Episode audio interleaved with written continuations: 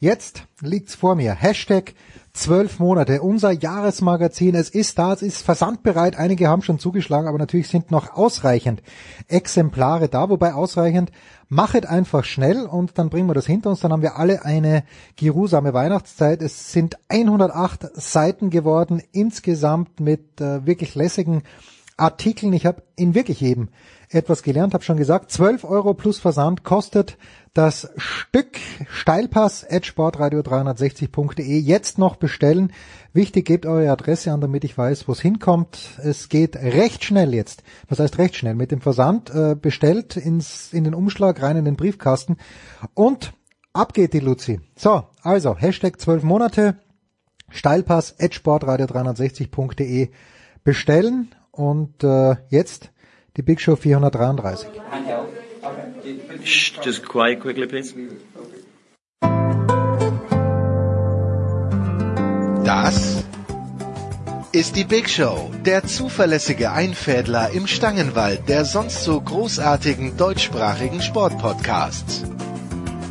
Kritiklos gegenüber Leipzig, ignorant gegenüber dem Damenfußball und das alles in suboptimaler Tonqualität. Was helfen da schon namhafte Gäste? Hey guys, it's Michaela Schifrin. Hallo, hier ist Roger Fedor. Hallo, mein Name ist Harald Schmidt. Hallo, hier ist Thomas Müller. Hallo, das ist der Thomas Muster. Hi, this is Pat Rafting. Hallo, Sie hören Christoph Daum. Eben, nix. Die Big Show. Fast live aus den David Alaba Studios in München. Jetzt. Ihr hört Sportradio 360. Hilft ja nix.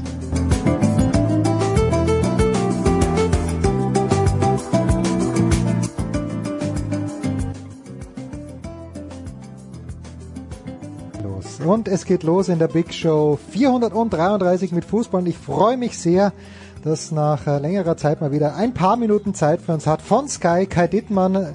Schönen Mittag, Kai. Ja, ich freue mich auch. Danke dir. Und dann äh, in Dortmund, glaube ich, erreichen wir ihn, wie fast immer, Publizist Frank Fligge. Servus, Frank.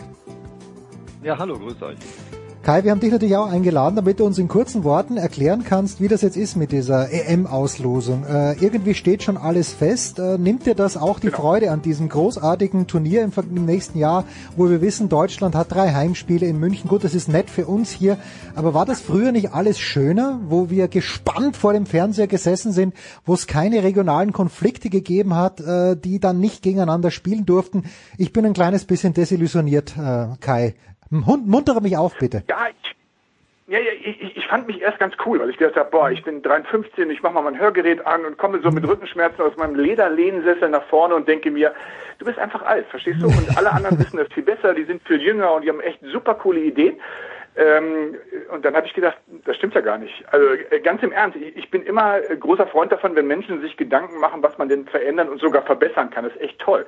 Nur bei Dingen, die funktionieren, da fange ich dann an, mich zu fragen, was wollen die jetzt von mir? Und dann unterm Strich kann ich einfach nur sagen, die wollen mich gnadenlos verwirren und wollen jetzt echt mal testen, wie viel Power habe ich denn, dass ich mich da wirklich hinsetze, weil man weiß bis zum Anschluss ja wirklich nicht, wer spielt da eigentlich heute und wenn Malta jetzt dann doch noch gegen Bosnien die Tore schießt, ist Island noch dabei, also und spielt dann in München und wir müssen nach äh, Bukarest oder Budapest. Also ey, bitte, also bei, bei aller Freunde, wirklich, wenn, wenn das ein Stresstest ist, wie viel man einem Fußballfan zumuten kann, sage ich, Leute, ihr habt eure Aufgabe komplett erfüllt. Es kann nur sein, dass ich als Fußballfan nicht mehr zur Verfügung stehe. Ja, Frank, also diese ganze Idee, die ja damals Michel Platini, wenn ich mich richtig erinnere, geboren hat, äh, erschien mir damals schon als Schnapsidee. Es ist aus meiner Sicht nicht wesentlich besser geworden, aber vielleicht hast du ja ein, ein Heilmittel für uns alle. Ja, die Idee zu sagen, äh, angesichts des Jubiläums äh, zieht man mit dieser ähm, Europameisterschaft über den Kontinent, da kann man ja noch drüber nachdenken und das kann man ja vielleicht sogar irgendwie noch ganz sexy finden. Aber das, was da jetzt an, an, an Auslosungskriterien dahinter steht, äh, streckt den, äh, den geneigten Fußballfan komplett ab. Also die, die mir bekannten Fußballfans klinken sich da auch irgendwie mental gerade aus und versuchen gar nicht erst das zu verstehen. Ich habe das große Glück, äh, im Gegensatz wahrscheinlich zu Kai, dass ich nicht drüber berichten muss. Von daher äh, habe ich auch gar nicht erst den, äh, den Sei nicht so voreilig. gestartet. also ich habe nicht den Versuch gestartet, es äh, verstehen zu wollen. Ich, äh, ich werde einfach das Ergebnis zur Kenntnis nehmen. Fertig. Wir werden es uns dann anschauen. Kai, zwei Siege der deutschen Fußballnationalmannschaft, 4 zu 0 und 6 zu 1. Also für die Fans ja ganz schön. Die wenigen, die da waren, äh, zehn Tore in zwei Spielen und ein Spieler, der herausgestochen hat, auch fand ich schon im vergangenen Jahr beim FC Bayern München. Das ist einfach Serge Gnabry, den ich, ich sag's ja, ich habe keine Ahnung, ich hatte den immer ein kleines bisschen unterschätzt in letzter Zeit Äh, hast du den Nabri immer so gut auf der Rechnung gehabt? Kai schon in Bremen, schon in Hoffenheim und jetzt bei den Bayern? Oder ein ganz kleines bisschen Überraschung auch für Kai Dittmann von dem, was äh, Serge Nabri zeigt? Nee, ähm, ich hatte immer äh, zwei äh, Serge Gnabrys auf der Uhr. Das eine war ein herausragend guter Fußballer. Hast du immer gesehen, der hat Tempo, der hat einen, einen wunderbaren Abschluss, den kannst du auch gebrauchen, wenn du mal äh, offensiv Kombinationsspiel aufziehen willst. Also das war immer schon toll. Und jetzt kommt der andere, der genauso heiß und genauso aussieht. Und das war einer, der eine unglaublich empfindliche Muskulatur hatte. Und eben mal hm. wieder war irgendwas. Und einer, ja, der, mir, mir, mir macht das äh, ihn sympathisch, aber in der, in der richtigen Welt des Scheinwerfers ist das natürlich nicht gefragt. Einer, der eher zurückhaltend war und hadernd und vorsichtig und gar nicht mal so sehr äh, über, über öffentliche Auftritte gekommen ist. Und das musste man mal so zusammenbringen. Und ich, was ich unglaublich, ich nehme das Wort von Frank mal auf sexy finde bei dem, äh, ist einfach, das ist jetzt kein Mensch der großen Worte. Ja? Also in den Interviews nicht, der hat sich nach vier Toren gegen Tottenham da nicht hingestellt und den Menschen die Welt erklärt und politisch den Nahen Osten nochmal aufgearbeitet und sowas viele andere Leute machen. Das hat er nach seinen drei Toren in der Nationalmannschaft auch nicht getan. Er spielt auf einem unglaublich hohen Niveau, ist verletzungsfrei, ist da angekommen, auch vom Kopf nochmal. Das ist eher einer, der, der so von den, von den kleineren Verhältnissen gelebt hat, in denen er aufgewachsen ist, ohne die große Rampe. Das macht er unglaublich gut und deswegen könnte ich mir vorstellen, wenn der jetzt nicht komplett die Nerven verliert und versucht, Josua Kimmich zu kopieren, der ja nun zu allem und jedem eine Meinung hat und auch eine, eine Öffentlichkeit dazu findet, dann kann der das echt verdammt weit bringen, weil ich habe große Freude an Leuten, die einfach mal mit dem, was sie können, nämlich Fußball spielen, das machen, was sie können, nämlich Fußball spielen und damit Leuten, die gerne Leute zu, Leuten zuschauen, die Fußball spielen, ähm, eine Freude machen. Also das finde ich richtig gut. Und um deine Frage kurz zu beantworten, nein, es überrascht mich nicht, aber ja, es überrascht mich, dass er in der großen Bühne Nationalmannschaft und FC Bayern wirklich so schnell so gut klarkommt. Jetzt war es vor ungefähr einem Jahr, Frank, da mein Sohn, der notorischer Spanien- und Argentinien-Anhänger ist, gesehen hat, Werner, Gnabry und äh, Leroy Sané im Sturm vorne. Er hat gesagt, Papi, Weißt du was, das macht mir so Spaß. Ich halte jetzt auch wieder den Deutschen die Daumen. Jetzt ist da eigentlich äh, im Moment aus äh, vielerlei Gründen nur Serge Gnabry übrig geblieben. Siehst du diesen Dreiersturm äh, auch in Zukunft und eben dann im, im kommenden Jahr bei der EM, Frank, der, der einfach so viel Schwung mitbringt, wie es die deutsche Fußballnationalmannschaft ja eigentlich schon lange nicht mehr gehabt hat? Ja, Timo Werner sehe ich jetzt nicht, warum der weg vom Fenster sein sollte. Nein, aber ich meine, äh, jetzt irgendwie so die letzten Tage hatte ich den Eindruck, nicht, dass er weg vom Fenster ist, aber ich hatte den Eindruck, dass schon viel um, äh, um Serge Gnabry sich dreht im Moment. Ja, das ist richtig. Also um das der Thema äh, Gnabry nochmal aufzugreifen und vielleicht dann noch abzuschließen, ich bin äh, auch überrascht. Ich hätte das vor zwei Jahren in der Form auch noch nicht für möglich gehalten, weil er ja auch jemand war, der ja, der, der immer so ein bisschen äh, nicht ganz austrainiert gewirkt hat. Das lag natürlich auch daran, dass er häufiger mal mit muskulären Verletzungen ausgefallen ist. Ähm, und äh, also da wächst tatsächlich, das sagt man als Dortmunder ja nicht so ganz gerne, ähm, aber vielleicht jemand heran, der, äh, der irgendwann mal auch in der Kategorie Weltklasse unterwegs sein kann. Also der ist schon richtig, richtig gut, muss man tatsächlich sagen. Ähm, Timo Werner ist ein klasse Stürmer mit äh, viel Dynamik, viel Tempo, auch mit, mit Körper, der sich auch durchsetzen kann. Ähm, gar keine Frage, dass man den perspektivisch äh, oder auch jetzt schon in der Nationalmannschaft äh, im, im Kreis des, des ganz engen Kaders bei den ersten 14, 15 sehen muss. So, bei Leroy Sané muss man schauen, äh, wie er nach der sehr, sehr schweren Verletzung zurückkommt und ob das äh, bis zur Europameisterschaft noch rechtzeitig äh, gelingt. Das äh, ein Kreuzbandriss ist, kann nicht aus der, aus der Karriere halt auch rauskatapultieren. Das muss man abwarten, ähm, wie er das hinbekommt.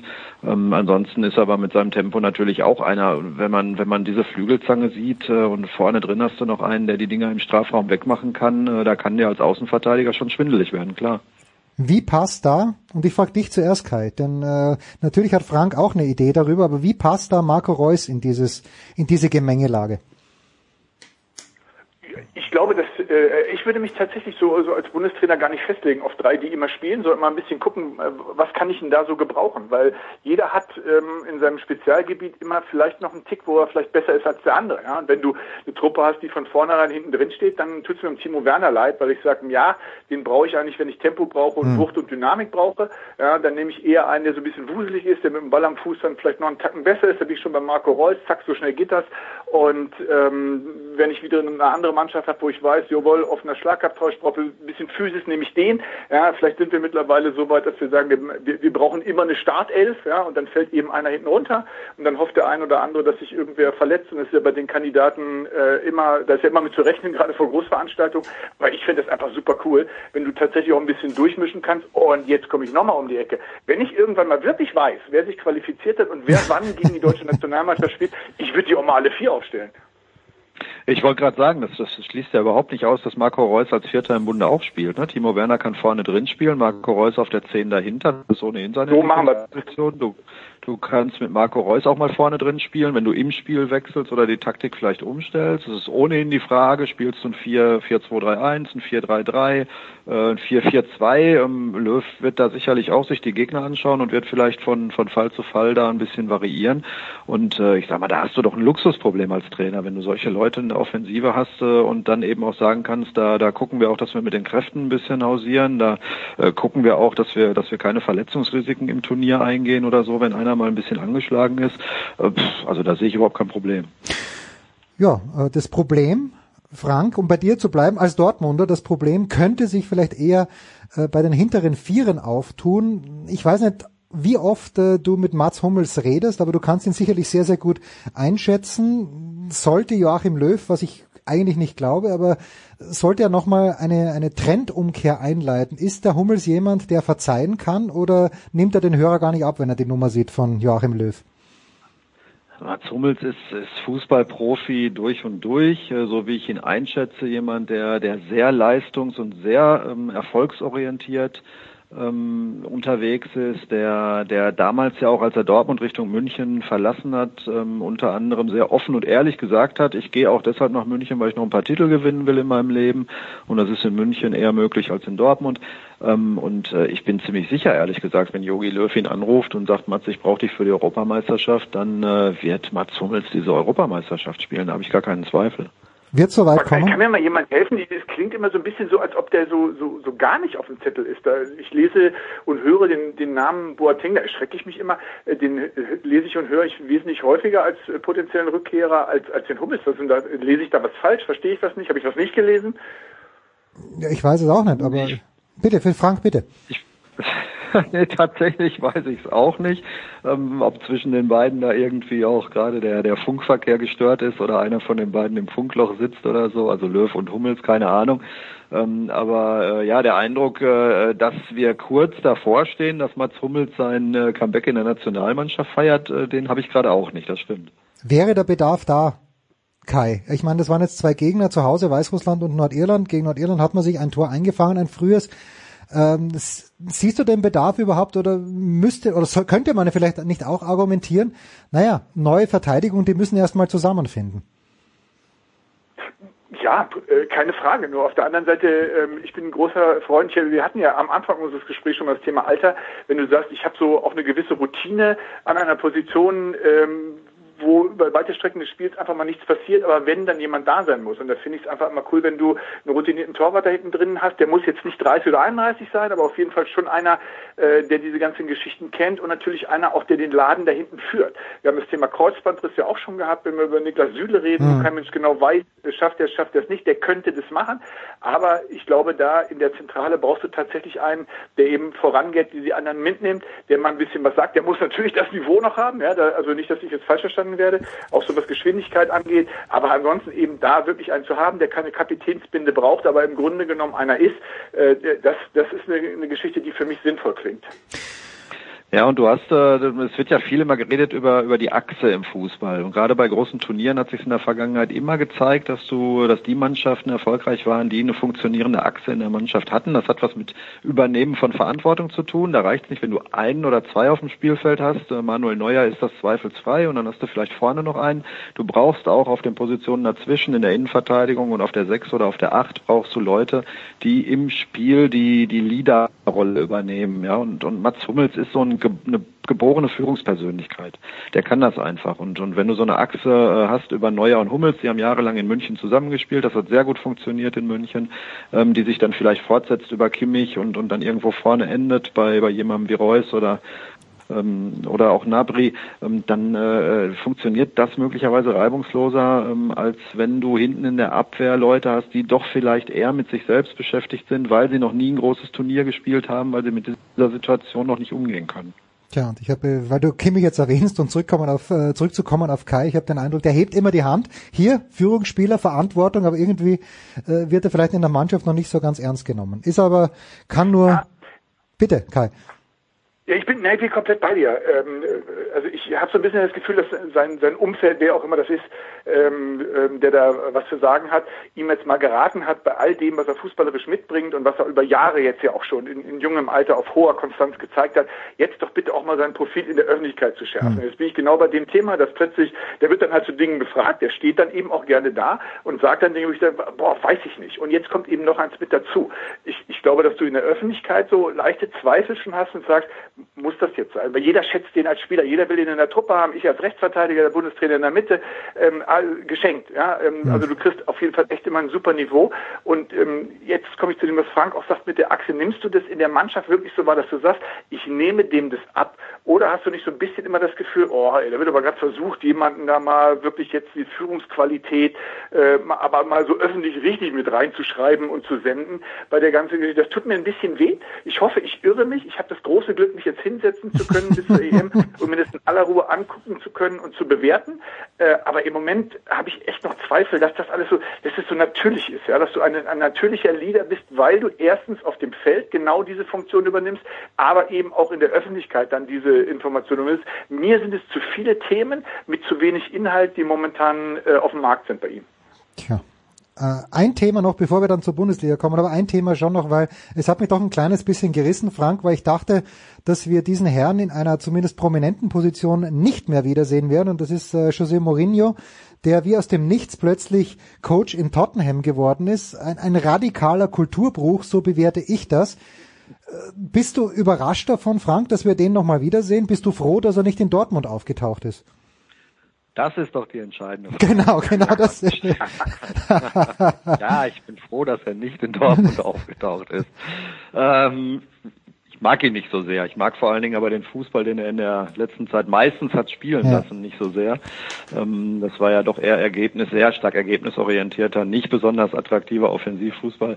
Ähm, ich, ich weiß nicht, wie das mit Tottenham passt. Ich bin sehr gespannt, werde es mir genau angucken in den nächsten Monaten. Ähm, er hat ja vor einigen Tagen noch kategorisch ausgeschlossen, dorthin zu gehen. Der Tottenhammer Fußball unter Pochettino in den letzten Jahren war ein gänzlich anderer, hm. als der, ähm, den, äh, den Mourinho üblicherweise spielen lässt. Entsprechend Dementsprechend ist natürlich auch die Mannschaft äh, zusammengestellt für einen anderen Fußball.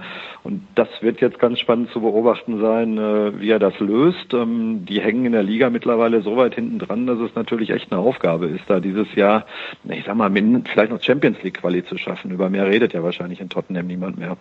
Tja, und ich muss jetzt die Sendung nochmal springen. Das Einzige, was mich daran überrascht ist, dass Jens Huber überrascht ist, dass Mourinho zurückkommt. Das war mir von vornherein klar. Na, aber in dieser weniger als vorher. Der wollte unbedingt ja. auf den Markt und es geht irgendeine Mannschaft, die so ein bisschen nach was klingt. Also von der, das war mir sowas von klar. Ja, aber ich dachte in dieser prominenten Position, ich hätte ihn dann eher bei, na gut, so West Bromwich Albion wäre nicht gegangen. Aber ich, ich dachte halt, äh, dass wirklich ein ganz großer Verein nochmal auf ihn unter Anführungszeichen hereinfällt und gerade Tottenham, die für einen lebhaften Fußball gestanden haben und jetzt wahrscheinlich mit neun Mann hinten drin stehen, den Ball nach vorne prügeln und sagen, Harry, mach was draus. Das, äh ja, die haben einfach die Nerven verloren. Und er auch. Ja, wenn der noch ein bisschen gewartet hätte, da wäre schon noch ein großer gekommen. Ja, vielleicht der BVB, aber das ja, gerne. Wahrscheinlich nach, nachdem, der erst, nachdem der erste FC Köln ihn letzte Woche nicht angesprochen hat. sehr, Mainz, genau. sehr, sehr interessant. Kurze Pause, dann geht's weiter mit Kai Dittmann und mit Frank Pflege.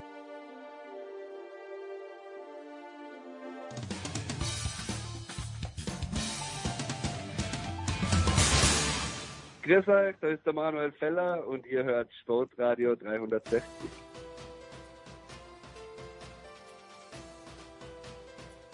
Ja, und es geht weiter in der Big Show 433 mit Fußball, präsentiert von bet365.com. Langweiliges Spiel, Geld zurück bei bet365.com. Gibt's bei 0 zu 0. Die Kohle zurück, Kai Dittmann und Frank Flieger. Die Laune ist bestens und äh, Kai hat zum Ende angesprochen. Ja, Gemengelage Köln, Gemengelage Mainz. Äh, Wenn es nicht schon mal da gewesen wäre, Kai, dass Peter Stöger drei Tage nachdem er bei Köln rausgeflogen ist, plötzlich BVB-Trainer geworden ist. Die Geschichte mit Bayer Lorzer, die hat einen gewissen Charme, oder? Dass er direkt von Köln nach Mainz gegangen ist. So, also äh, wenn, wenn mir deine Zuhörer jetzt versprechen, dass sie den zweiten Satz auch noch hören, äh, dann sage ich auch den ersten, weil ähm, ich sage, ja, das hat mich auch überrascht. Aber, so, jetzt kommt's. Äh, nicht, weil ein Trainer ein, zwei, drei, neun Tage später eine andere Mannschaft übernimmt. Jetzt mal ganz im Ernst. Das sind Angestellte und das machen die in der Wirtschaft so und in der Politik und in der Kultur. Ähm, und warum sollen die es im Sport nicht machen? Die haben nie gesagt, ich bin nur Fan von diesem Verein und mache nichts anderes. Jetzt kommt aber die ganze Geschichte, warum mich die, die Sache verwundert. Ja, wenn ich mir Achim Bayerlotzer anschaue, die Mannschaft in Köln anschaue und dann eben gesehen habe, boah, das, das wird aber schwierig, ja, mit seiner Philosophie und mit den Spielern, die er zur Verfügung hat oder mit dem, was die Spieler können und mit dem, was der Trainer will. Und in Mainz hast du dasselbe, die tragen nur ein anderes Trikot. Da habe ich mir echt gedacht, echt ein guter Trainer, tolle Philosophie, beide Füße mhm. auf dem Boden, zwischen den Ohren bewegt sich was, das finde ich alles echt cool, aber hilft es Mainz, die in genau derselben Situation stecken wie Köln. Da habe ich momentan ganz große Schwierigkeiten, mir das irgendwie schön vorzustellen. Ja, was ist eben die Frage, Frank? Wer, wer ist denn da? Ähm, damals bei Tedesco, glaube ich, Erzgebirge Aue, da war er zwar nur ein halbes Jahr, aber die haben einen anderen Ansatz versucht. Ich glaube, Favre in Mönchengladbach damals haben auch versucht, okay, wir lösen das jetzt nicht mit äh, der Mourinho-Taktik, dass wir uns hinten reinstellen. Der Bayerlotzer hat eine Spielidee. Ist es vielleicht früh genug noch in der Saison, ja, dass er die Spielidee irgendwie in Mainz implementiert? Naja, früh genug in der Saison ist es ja allemal, wenn du in die Tabelle schaust. Ja, mhm. das äh, sieht im Moment für Mainz da mit neun Punkten nach elf Spielen ziemlich düster aus. Ähm, was insbesondere bei Mainz äh, zu denken gibt, sind natürlich 30 Gegentore in elf Spielen. Also wenn du das auf die Saison hochrechnest, sind es 100 ja. ähm, am Ende. Ähm, also das heißt, er muss da erstmal gucken, dass er defensive Stabilität äh, in die Mannschaft reinkriegt. Ähm, die haben jetzt, wie gesagt, neun Punkte. Der, der Tabellenelfte Union Berlin hat 13 Punkte. Da kannst du an in zwei Wochenenden mit guten Ergebnissen kannst du da sein. Ähm, das ist natürlich noch früh genug, deswegen greifen ja Mannschaften wie Köln oder Mainz zum jetzigen Zeitpunkt äh, zu diesem Mittel. Ne? Du startest in die Saison, das läuft nicht gut, du wartest ein paar Spieltage ab, weil du nicht sofort panisch hyper reagieren willst und dann nach neun, zehn, elf Spieltagen ist der Zeitpunkt gekommen, wo du dir überlegen musst, wenn reagieren, dann jetzt. Gut. Wie hat Köln reagiert aus deiner Sicht, Kai? Markus Gistol, der steht doch auch eigentlich, wenn ich mich richtig erinnern kann, zumindest damals in Hoffenheim für Offensivfußball. Ist der ja. Ist der aus deiner Sicht jemand, wo, wo Köln sagt, ja, okay, funktioniert? Oder ist da das gleiche Problem mit dem, ich sage das Wort nicht Material, aber mit den Spielern einfach? Ja, äh, also das, das Herrliche ist, du hast so, so, so ein Puzzle aus vier Teilen. Ja? So zwei mhm. Mannschaften, die einen Trainer gesucht haben und zwei Trainer, die eine Mannschaft gesucht haben. Und die sehen auch alle total super aus. Das ganz große Problem für mich bei der Geschichte ist, du wirst es nie zusammenkriegen, weil es nicht passt. Ja? Mhm. Ähm, äh, ich hoffe, Sie, Sie belehren mich da äh, wirklich an des Gegenteils, weil ich es genauso sehe wie du, dass das Gistor Köln, nein, ja, Frank hat die Gegentore von Mainz angesprochen, guck dir mal Köln an. Ja, die fressen halt auch ordentlich, da musst du auch mal sagen, da geht's tatsächlich bei der, bei der Nummer um andere Sachen. Vielleicht hat Markus Gistor aber auch gesagt, okay, ab jetzt mache ich das ganz anders und Bayer Lorzer eben auch. Ja, das, was ich vorher versäumt habe, mache ich dann eben jetzt nochmal. Ich drücke Ihnen da die Daumen, ich will da auch keinem was Böses. Äh, ich drehe die ganze Geschichte mal äh, ganz groß auf die Weltpolitik. Ähm, früher hast du ein Karussell gehabt von, von 25 Bundesliga-Trainern. Wenn einer hinten runterfiel, hat er sich in der Schlange angestellt, war nach sechs Wochen wieder da, aber es waren nur diese 25. Mhm. Dann hatten wir diesen Megatrend mit, wir holen jetzt ähm, Einzelabsolventen aus Köln oder U23-Trainer. Und im Moment habe ich in der Liga das Gefühl, und das fängt ja ganz oben an, ja, dass die wissen ja gar nicht, wen, wen, wen will ich denn überhaupt? Und wenn ich einen will, kriege ich den dann auch so. Guck dir die Bayern an. Ja, die wissen ja auch nicht so ganz genau, wo geht's denn, oder es sieht so aus, als ob sie nicht wissen, wo geht's denn jetzt eigentlich hin bei der ganzen Geschichte. Also der Trainermarkt ist super spannend. Diese U23-Geschichte scheint vorbei zu sein. Ja, du hast aber jetzt auch keinen mehr von, von den ganz Alten, wo du sagst, ich brauche ihn unbedingt und dann landest du eben, ach, das ist der nicht der, der Bayerlotz, er gerade, nehmen wir doch den. Ja, und was macht ein Herr Gistol? Also das finde ich schon, ich finde es überraschend. Vielleicht ist es aber auch schlimmer als überraschend. Ja, am kommenden Wochenende und damit äh, gehen wir noch mal ganz schnell rein in den Spieltag. Freitag schon Paderborn gegen den BVB. Ich weiß gar nicht, wer es gesagt hat, Frank, aber natürlich ist die Rede von einem schweren Spiel. Ähm, ja, ist das das Pfeifen im Walde nach dieser doch sehr ernüchternden Vorstellung in München? Der BVB in Paderborn wird wie auftreten, Frank? Was sagt die Glaskugel? Erstmal müssen wir das Spiel einmal rumdrehen. Nein. Jawohl. Wird. Ach so, ja, dann ist natürlich kein Problem. Dann, nein, dann ist es kein Problem. Dann, dann, äh, dann ist ein 4-0. Nein, nein, äh, jetzt mal Spaß beiseite. Ähm, wenn du dir mal anschaust, äh, wo Borussia Dortmund in der vergangenen Saison die deutsche Meisterschaft verspielt hat, dann war das in Nürnberg, in Hannover, in Augsburg und keineswegs äh, in München und auch nicht im Heimspiel gegen Schalke. Also der BVB ist prädestiniert dafür, gegen solche Mannschaften, in Düsseldorf übrigens auch letztes Jahr, also gegen solche Mannschaften ähm, zu patzen. Von daher, ja, das ist ein schwieriges Spiel. Ähm, außerdem glaube ich, dieses äh, Ding in München, das schüttelst du nicht mal eben so aus den Klamotten. Da lag jetzt die Länderspielpause dazwischen. Das äh, tut vielleicht ein bisschen gut. Ähm, aber die Truppe weiß schon auch, dass sie massiv unter Beobachtung steht. Ähm, nämlich vor allen Dingen der eigenen Fans, aber auch der eigenen Führungsriege. Ähm, Michael Zorc hat nach dem Münchenspiel gesagt, das war kein Fußball. Ähm, ich sag mal, ein schlechteres Zeugnis kannst du als äh, Führungsverantwortlicher deinen Mitarbeitern eigentlich nicht ausstellen. Das ist eine glatte Sechs. Ähm, und äh, von daher äh, geht es da am Freitagabend äh, in erster Linie mal darum zu zeigen, dass diese Mannschaft verstanden hat, wo sie gerade steht und worum es geht. Warum, Kai? Äh, zwei Wochen später, aber warum verliert Dortmund nicht 1 zu 2, nicht 0 zu 1, sondern hat jetzt schon zum wiederholten Male eine veritable Klatsche bekommen? in München, äh, weil man sich zu gut ist, sich hinten reinzustellen oder weil man sich zu sehr hinten reinstellt. Äh, einmal kann es ja passieren, aber es passiert ja Jahr für Jahr in letzter Zeit, seit Klopp weg ist. Ja, ich glaube, es sind mehrere Sachen. In dieser Saison ist es für mich so die, die, die fehlende Mitte, die fehlende innere Ruhe, die du als Borussia Dortmund hast, weil du weißt, du hast einfach ein paar Spiele weggegeben, wo du weit unter äh, deinem eigenen Niveau hm. gespielt hast. Dann weißt du aber auch, was du eigentlich kannst, indem du Inter Mailand nach einem 0-2 noch 3-2 schlägst. Ähm, aber du weißt eben nicht so ganz genau, was von denen ist denn jetzt eigentlich richtig. Ja? Hm. Und du hast eben auch leider niemanden an deiner Seite, der dir die richtige Antwort auf diese Frage gibt. Und dann gehst du da rein. Und dann kommt, das ist leider so, ja, das, äh, wenn, wenn du, wenn du Fußballer und andere Menschen, auch, auch mich, ja, zwei Tage später irgendwas fragst, ha, habe ich das sofort vergessen oder diese berühmte Geschichte mit dem Mülleimer, wenn meine Frau das zu mir sagt, bring den eben raus, habe ich das nach fünf Minuten vergessen.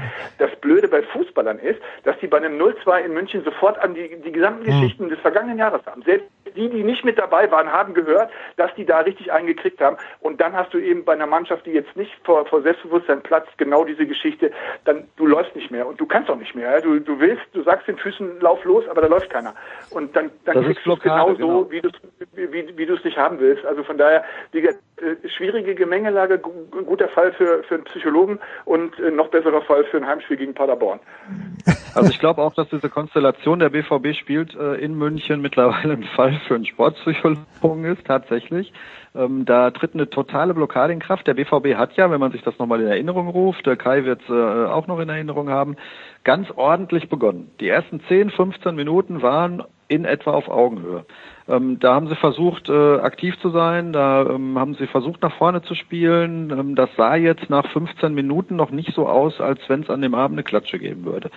Dann ähm, fällt das 1 zu 0. Und dann bricht diese Mannschaft komplett auseinander. Das war ja dann wirklich ein, ein Totalversagen auf allen Ebenen. Und das ist etwas, ich sag mal, das, das darf der Spielvereinigung Starnberg oder dem, dem TuS Tegernsee passieren, wenn er in der ersten äh, DFB-Pokal-Hauptrunde gegen Bayern München spielt als Siebtligist und eine Viertelstunde lang tapfer ein 0 zu 0 verteidigt, dann köpft äh, Robert Lewandowski einen rein und dann bricht der TuS Tegernsee auseinander. Aber das darf doch in der Form nicht dem, dem BVB passieren. Und ähm, das ist ist äh, wirklich fatal gewesen, insbesondere wenn man äh, wenn man einfach weiß, wozu diese Mannschaft in der Lage ist, was sie ja auch gezeigt hat, in, äh, gerade in den Spielen vorher, äh, dass das DFB-Pokalspiel gegen Gladbach gedreht in der Schlussphase nach einer bis dahin nicht guten Leistung gegen Wolfsburg eine sehr ordentliche zweite Halbzeit gespielt, ähm, gegen Inter Mailand eine herausragende zweite Halbzeit gespielt ähm, und und dann ein solches Totalversagen, das ist wirklich äh, normal nicht zu erklären. Tja. Und da müssen wir den Kai schon noch fragen. Kai, du wirst am Wochenende natürlich für Sky im Einsatz sein. Ähm, wenn es nicht das Spiel Union Berlin gegen Borussia Mönchengladbach ist, dann vielleicht ein Satz dazu, aber wo werden wir dich hören, Kai? In, in Düsseldorf. Also, ah, du bist ich, in Einzelspiel Düsseldorf. Okay. Wo, wo Funkel wieder einen auslost, der ähm, ja immer gegen die Bayern oder gegen Schalke immer drei Tore schießt und dann am Ende der absolute Wahnsinn wird. Ich hätte jetzt auch äh, viel bei deiner Sendung drauf gesetzt, dass das dieses Jahr wieder so wird, nur jetzt kreuzt der Hansi Flick da auf und macht dann so ein paar Dinge anders, wo ich mir denke, ah, vielleicht läuft es dann doch nicht so wie sonst, aber äh, ähm, der, der Funkel gegen die Bayern gucke ich mir immer gerne an. Also du bist dann im Einzelspiel in Düsseldorf, nicht, äh, nicht in der Konferenz. So machen wir das ganz genau, ja. So wird es sein, aber dennoch, äh, Kai, bitte ein Wort noch. Denkst du, dass Union Berlin, die zu Hause gegen den BVB gewonnen haben, haben die äh, das Potenzial, dass sie mh, hm, den im Moment relativ souveränen Tabellenführer der Fußball-Bundesliga, nämlich Borussia Mönchengladbach, ein kleines bisschen ärgern?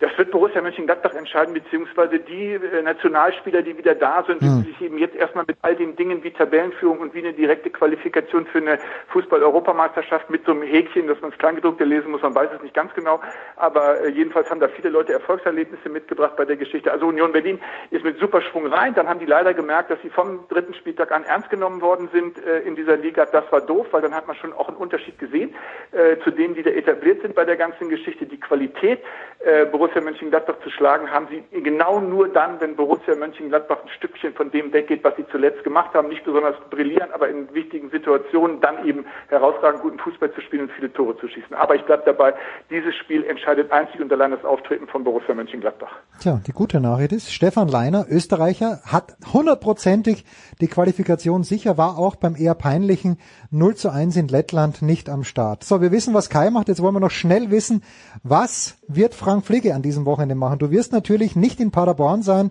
sondern im Signal Iduna Park am Freitagabend. Exakt, am Freitagabend werde ich im Signal Iduna Park sein äh, und äh, werde es vermeiden, nach Paderborn zu fahren. dann schauen wir mal, dann äh, werde ich darüber berichten können, ob der BVB den Ernst der Lage erkannt hat. Mit einem Sieg ist man über Nacht erstmal Zweiter. Ähm, dann ziehen samstags die anderen wieder vorbei, weil die, glaube ich, alle relativ lösbare Aufgaben haben. Ähm, aber die drei Punkte müssen aus Dortmunder Sicht schon her. Ja, ihr hörtet hier first. Äh, kein Vertrauen hat Frank Pflege in Markus Gisdol, dass der mit Köln im Topspiel bei Sky am Samstagabend die Punkte in Leipzig mitnimmt. Ich bedanke mich ganz, ganz herzlich bei Frank Fliege. Ich bedanke mich ganz, ganz herzlich bei Kai Dittmann. Wir machen eine kurze Pause, dann geht's weiter in der Big Show 433.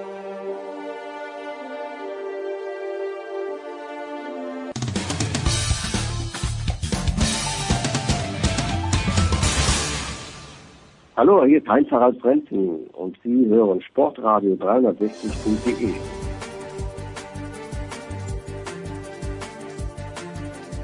So, na bitte, es geht weiter in der Big Show 433 vom runden Leder jetzt zum eiförmigen Leder und wir kümmern uns selbstverständlich auch in dieser Woche um die NFL und tun das zum einen mit von Magenta Sport und der Zone Franz Büchner. Guten Morgen, Franz. Den guten Hallo oder so ähnlich. Ja, genau. Und mit dem Mann der Legende, die in vielen, auf vielen Hochzeiten tanzt, das ist natürlich Günther Zapf. Servus, Günther. Äh, wunderschönen guten Morgen. Ja, genau. Oder Tag oder wie auch immer. Wie auch immer. Das ist äh, für, für uns ist eben für uns ist jede Zeit des Tages ein neuer Morgen. Franz, muss ich mir als Sympathisant der Pittsburgh Steelers, äh, was, was, was habe ich mir da mit Mason Rudolph eingefahren? Natürlich unabsichtlich, nachdem sich Ben Roethlisberger verletzt hat, aber nach dieser Geschichte mit Miles Garrett jetzt stellt er sich hin vor ein, zwei Tagen und sagt, ja, er hat sich nicht äh, wie ein echter Stealer verhalten, entschuldigt sich beim Owner. Äh, was ist das, Franz? Wie muss ich das interpretieren? Wer in, zum Henker ist Mason Rudolph? Wird er mich glücklich machen, ist meine Frage, glaube ich. äh, wahrscheinlich jetzt erstmal kurzfristig nicht, würde ich, würde ich vermuten. Ähm, dazu fehlt da natürlich einfach noch ein bisschen auch die, die äh, Spielerfahrung und äh, die Situation an sich in diesem Spiel gegen Cleveland am Donnerstagabend äh, hinten raus, da gehören natürlich schon irgendwie zwei Seiten dazu. Ich meine, so eine Situation braucht keiner, will keiner, also abs absurd eigentlich für, für den ganzen Sport, eigentlich eine Schande, muss man, muss man mal sagen, wenn, wenn solche animalistischen Tendenzen da durchbrechen. Und wie gesagt, es ist, es ist schwierig, das finde ich so aus, aus der Ferne wirklich zu beurteilen, warum, wieso, Frust, Frust auf der einen Seite, aber Mason Rudolph ist sicherlich da nicht unschuldig dran an, an der ganzen Geschichte. Als, als Spieler ja, hat er jetzt durchaus solide performt, aber eben auch noch nicht das rausgeholt, was du brauchst, um dann wirklich so ein, so ein Run zu machen. Also es ist, es ist ein bisschen schwierig, das, das einzuordnen für mich tatsächlich. Also äh, da er da wirklich einen großen Anteil hatte an dieser ganzen Entstehung, an dieser ganzen äh, ja, Schlägerei, nennen wir es mal so, äh, ist das sicherlich auch so eine Geschichte, an der er arbeiten muss. Äh, so eine kurze Zündschnur ist äh, sicherlich im Profisport eher, eher schlecht aufgehoben. Ähm, also glücklich diese Saison wahrscheinlich nicht. Ähm, ja. Vielleicht, vielleicht äh, wird es ja noch was in der nächsten. Tja, hoffen wir, dass, dass da ein anderer kommt, der was kann. Miles Garrett auf der anderen Seite. Günther, du musst irgendwo was gesagt haben, womit einer von unseren Hörern nicht zufrieden war in puncto Miles Garrett. Ich weiß nicht, in welcher Kapazität du das gemacht hast, aber äh, eine Woche später, äh, wie, wie siehst du den Incident und vor allen Dingen, werden wir Miles Garrett im kommenden Jahr wiedersehen oder wird die NFL an ihm, jetzt ein ganz, ganz grausames Exempel statuieren? Ich, ich, ich bleib trotzdem bei meiner Meinung, egal. Auch wenn Nein, aber Günther, Günther, Günther, sag mir bitte, was war deine Meinung? Denn ich weiß gar nicht, was deine Meinung war. Äh, sie, sie ist relativ unverändert. Meine Meinung ist zum einen, dass äh, Miles Garrett, dass wir ihn nächstes Jahr wiedersehen. Ja. Denn äh, es ist ja ein, ein, ein äh, Zwischenfall, der auf dem Feld während eines Spiels passiert. Der ist durchaus anders zu behandeln, als äh, was abseits des Feldes passiert, auch wenn das äh, über das bisher gesehene Maß doch hinausgegangen ist. Aber wenn man alles äh, mal ein bisschen sacken lässt und so weiter, denke ich schon, dass, äh, dass Miles Garrett auf jeden Fall nächstes Jahr wieder spielen wird äh, und sich entsprechend natürlich dann auch äh, verhalten, weil er, weil er entsprechend beobachtet wird. Äh, das ist so ein Ding, äh, ihr habt ja gerade gesprochen, Mason Rudolph ist, ist sicherlich unschuldig. Das war so meine erste Reaktion sowieso. Was, was, was, ich will die Schiedsrichter da auch ein bisschen, äh, habe hab ich insofern attackiert, dass das ja eigentlich ein klares Roughing the Passer war. Die Flagge kam nicht vor den Augen des Hauptschiedsrichters. Also das fing schon unschön an, diese Szene. Und am Ende gibt es sehr viele Beteiligte und da kann man Mason Rudolph nicht ganz rausnehmen.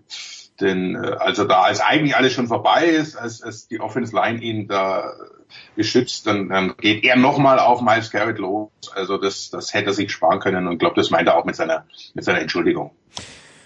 Ja, gehen wir eins weiter. An diesem Wochenende stehen vor allen Dingen die späten Spiele, also alles das, was dann am äh, Samstag, äh, Spielfilm, Entschuldigung, am Sonntag ab 22 Uhr 25 und dann äh, in der Nacht von Sonntag auf Montag und auch von Montag auf Dienstag kommt, das hört sich ganz großartig an. Franz, beginnen wir mal Sonntag 22 Uhr 25, äh, Dallas zu Gast bei New England. Jetzt hat unser lieber geschätzter Freund Heiko Ulder, von dem wir später auch noch hören werden, gesagt, dass äh, Tom Brady vergangene Woche genauso gespielt hat, wie er alt ist. Und das war nicht als Kompliment gemeint. Kann Dallas in New England Tom Brady wehtun? Franz, was glaubst du? Es kommt ein bisschen drauf an, äh, wie die, wie die Wundertüte Dallas äh, da funktioniert. Ich hatte jetzt übrigens kurz befürchtet, du fängst an mit Jaguars Titans, weil das ja, ist ja, ja auch noch ein spätes Auch, auch ein Klassiker, ja. 20 Minuten davor bitte. 22.05 Uhr am Sonntag.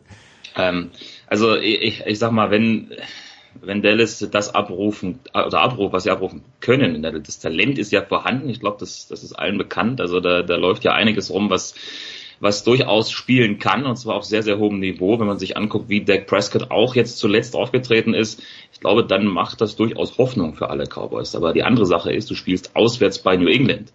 Und damit ist eigentlich genug gesagt, würde ich mal behaupten. Denn äh, das ist eine Mannschaft, die, wie wir wissen, sich aus irgendwelchen vermeintlichen Rückschlägen auch nicht weiter irritieren lässt. Und selbst wenn Tom Brady aussieht wie ein 41-Jähriger, ähm, haben sie trotzdem noch gewonnen letzte Woche gegen Philadelphia. Das wollen wir mal nicht vergessen. Ja, und ähm, zeigt dir immer noch, dass dieses Team und äh, das ist jetzt auch nichts Neues, gerade eben in der Defense in der Saison absolut unfassbar gut aufgestellt ist, äh, offensiv ja, das geht so, die machen halt das Nötigste dann, nutzen auch mal den einen oder anderen Fehler, aber diese Defense, die ist halt überragend und ähm, das wird das entscheidende Matchup sein, logischerweise in diesem Spiel, wie diese äh, Cowboys Offense gegen diese Defense ankommt.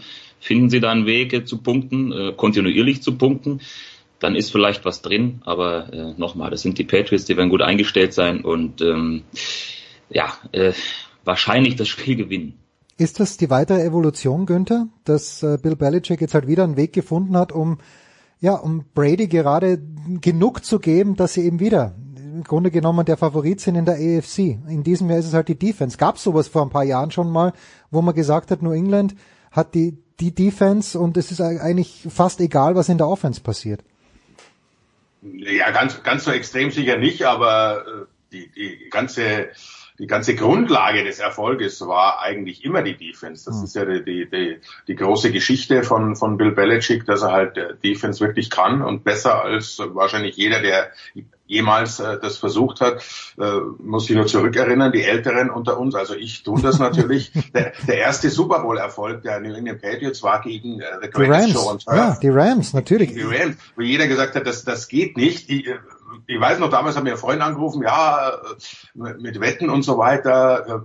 Die, ich glaube, die Rams waren mit, mit zehn oder elf Punkten vorne. Sage ich, du setzt auf die Patriots, weil Belichick lässt sich äh, äh, da keine zehn Punkte Abstand reinhauen. Der, dem fällt was ein und dann gewinnen sie am Ende das Ding durch grandiose Defense. Also das ist einfach das ist so, das war immer so, das ist oft äh, in den Hintergrund gedrängt worden, weil eben Brady und die Offense, äh, wie jede Offense, mehr Schlagzeilen gemacht haben. Aber, aber Herzstück dieses, äh, dieses Teams ist äh, natürlich Defense und auch Special Teams. Ist es ein Frevel, Franz, wenn man jetzt äh, das ein kleines bisschen vergleicht mit der letzten Saison, also mit, mit der Saison, wo Peyton Manning mit den Denver Broncos nochmal Super Bowl gewonnen hat? Oder ist äh, Tom Brady dann doch noch ein kleines bisschen besser als Peyton Manning in jener späten Phase seiner Karriere? Also es, es, es erinnert schon so ein bisschen daran, keine, keine Frage, ähm, dass das eine Mannschaft ist, die von der Defense getragen wird. Äh, ich weiß nicht, ob man da jetzt den, den allergrößten Unterschied sehen kann. Natürlich ist es ein bisschen anders, weil Tom Brady diese Situationen und diesen Erfolg, der kommt ja nicht von ungefähr und dass er ein paar mehr Titel dann am Ende geholt hat als Peyton Manning ist auch bekannt. Äh, das ist dann vielleicht tatsächlich so also ein gewisser Unterschied und wenn es darauf ankommt, dann bin ich mir sicher, wird auch ein Tom Brady äh, in den entscheidenden Spielen auch wieder auf absolutem Top-Niveau spielen, ähm, denn der kann nicht anders. Äh, von daher, das müssen wir aber erstmal, das müssen wir natürlich erstmal sehen, ob es dann tatsächlich so kommt. Aber ich denke, ich denke, das wird passieren. Das ist dann vielleicht der, der, der entscheidende Unterschied. Ja, macht, macht euch mal keine Sorgen um Tom Brady. Wenn es darauf ankommt, dann ist er da. Auch wenn jetzt zugegebenermaßen der ein oder andere Pass mal nicht Brady typisch war in den letzten Wochen. Das hat es in seiner Karriere auch schon gegeben, solche Phasen. Er wurde auch schon mal gebencht. Äh, also er kommt dann eher stärker zurück als nicht. Also ich würde mir jetzt da keine allzu großen Sorgen um Brady und seine Fähigkeiten machen. Sunday Night Football, und da kommen wir gleich drauf, Günther, ist dann Green Bay at San Francisco. Aber eine Frage gleich an dich, Günther. Ähm, ich las in dieser Woche, und Brad Gilbert ist ein ganz großer Fan der Oakland Raiders, dass äh, John Gruden Magic äh, dort verbreitet und dass äh, Playoff-Teilnahme durchaus im, im Rahmen des Möglichen ist. Am Sonntag geht's um 19 Uhr zu den New York Jets. Das ist für mich ein ganz furchtbares Trap-Game. Da sehe ich nämlich Oakland verlieren. Aber hast du in dieser Saison, hat sich irgendwas bestätigt, was äh, du über John Gruden gedacht hast? Ist das wirklich so ein überragender Coach? Ist der Spielplan so einfach gewesen für die Raiders? Warum lobt, preist Brad, äh, Brad Gilbert in diesen Tagen John Gruden? Ja, weil alles, was, was äh, Gruden geplant hat, äh, offensichtlich aufzugehen scheint und zwar schon ein bisschen schneller als, als vielleicht der ein oder andere gedacht hat. Mhm. Äh, ich meine, er wurde ja kritisiert äh, dafür, wen er alles äh, hergegeben hat. Äh, Khalil Mack nur als, als äh, Paradebeispiel, dass er den gesamten Kader umbaut, aber er verfolgt einen Plan und, und, und der geht auf. Er äh, baut sich da oder hat eine, eine Offense Line, die, die schwerer ist als jemals in der Geschichte des Football, aber äh, so ist er nun mal, hat mit, mit, mit äh, Jacoby dann den richtigen Running Back dahinter, hat mit Derek Carr ein Quarterback, der das umsetzt, was er möchte, nämlich sicheres äh, Kurzpassspiel. Äh, und äh, die Defense, die, die wird dazu entsprechend auch äh, modifiziert, umgebaut. Also klar, dass er, dass er ein exzellenter Coach ist, das wusste man vorher. Wie, wie, das nach der Pause ist, das klar ist, ist äh, erstmal zu, abzuwarten, aber er scheint nichts verloren zu haben und was er halt schon immer konnte und, und wird jetzt langsam auch deutlich, er kann Teams äh, unglaublich gut motivieren und äh, dazu bringen, äh, das Beste aus sich rauszuholen und an sich zu glauben. Und, und das macht er in dieser so eng umkämpften Liga, was wir Woche für Woche sehen und auch sagen, macht das äh, durchaus den Unterschied in ein, zwei, drei Spielen. Und damit Playoffs oder nicht. Hm. Na gut, und die AFC West, ähm, ja, die schauen wir uns mal ein bisschen genauer an. Da dachten ja alle, dass Kansas City da davonlaufen wird. Ich zumindest, aber gut.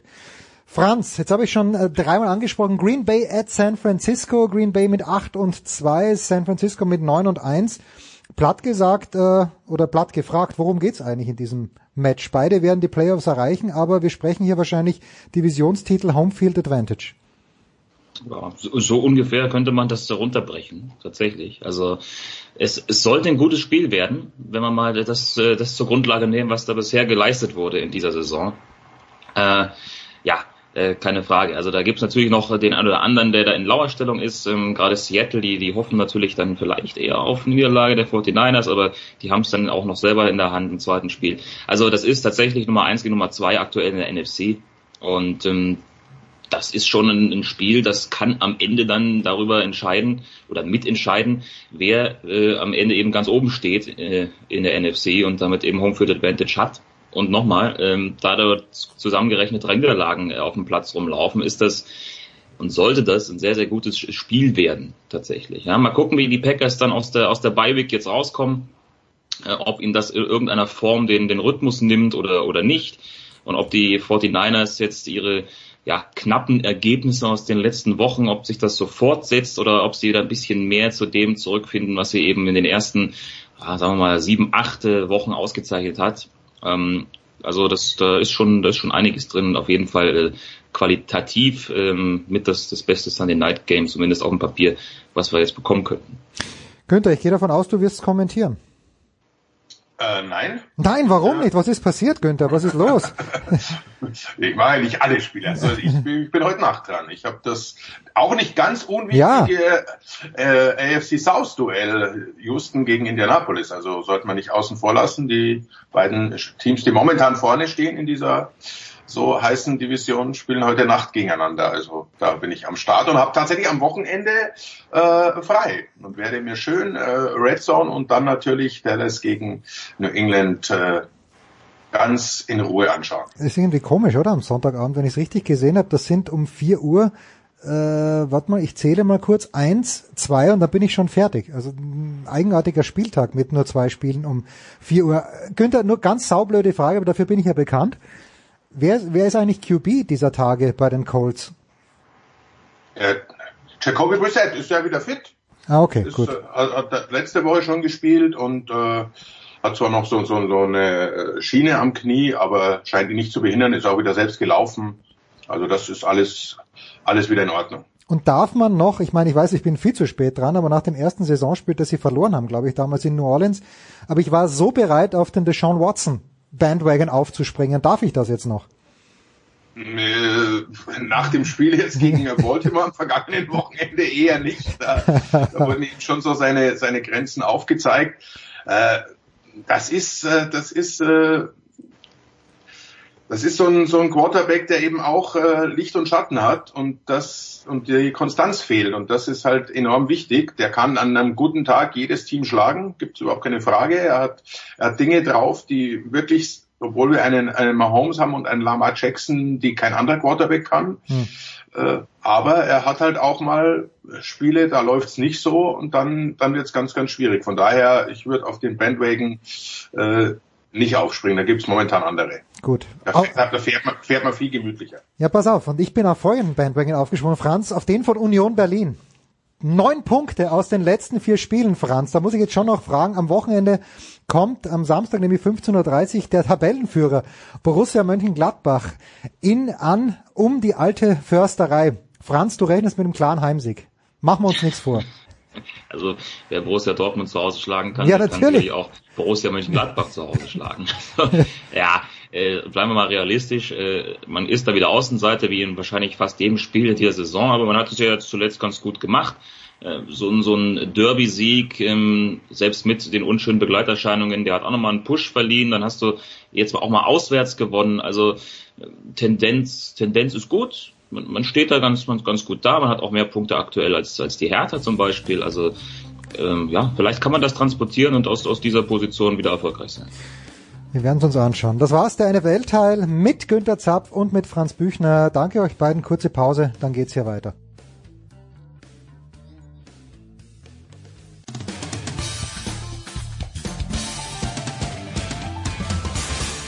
Hallo, hier ist Uwe Gensheimer und ihr hört Sportradio 360.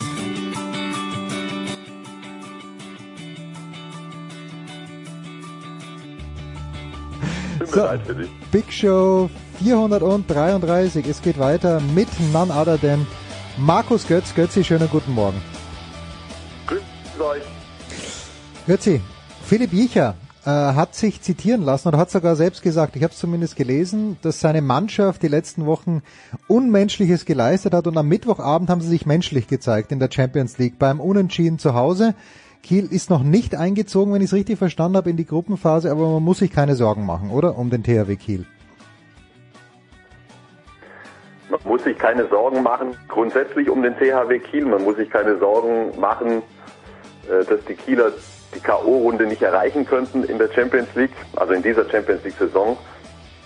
Man muss allerdings ein bisschen traurig sein über dieses Ergebnis von gestern Abend, also dieses Unentschieden zu Hause gegen Saporoge, weil sich die Kieler halt jetzt schon durch ein, zwei, na, nicht ganz so starke Vorstellungen ihre super Ausgangssituation mhm. in dieser Gruppenphase ein bisschen kaputt gemacht haben. Die, also die Kieler waren ja voll auf Kurs äh, Gruppensieg und Gruppensieg bedeutet in diesem komischen Modus, den kein Mensch versteht, ähm, dass du als einzige Mannschaft aus dieser Achtergruppe eine K.O.-Runde überspringst und direkt ins Viertelfinale gehst und das ist bei der Termindichte kommendes Frühjahr, wäre das Goldeswert. extrem wichtig gewesen äh, für, für, für Kiel.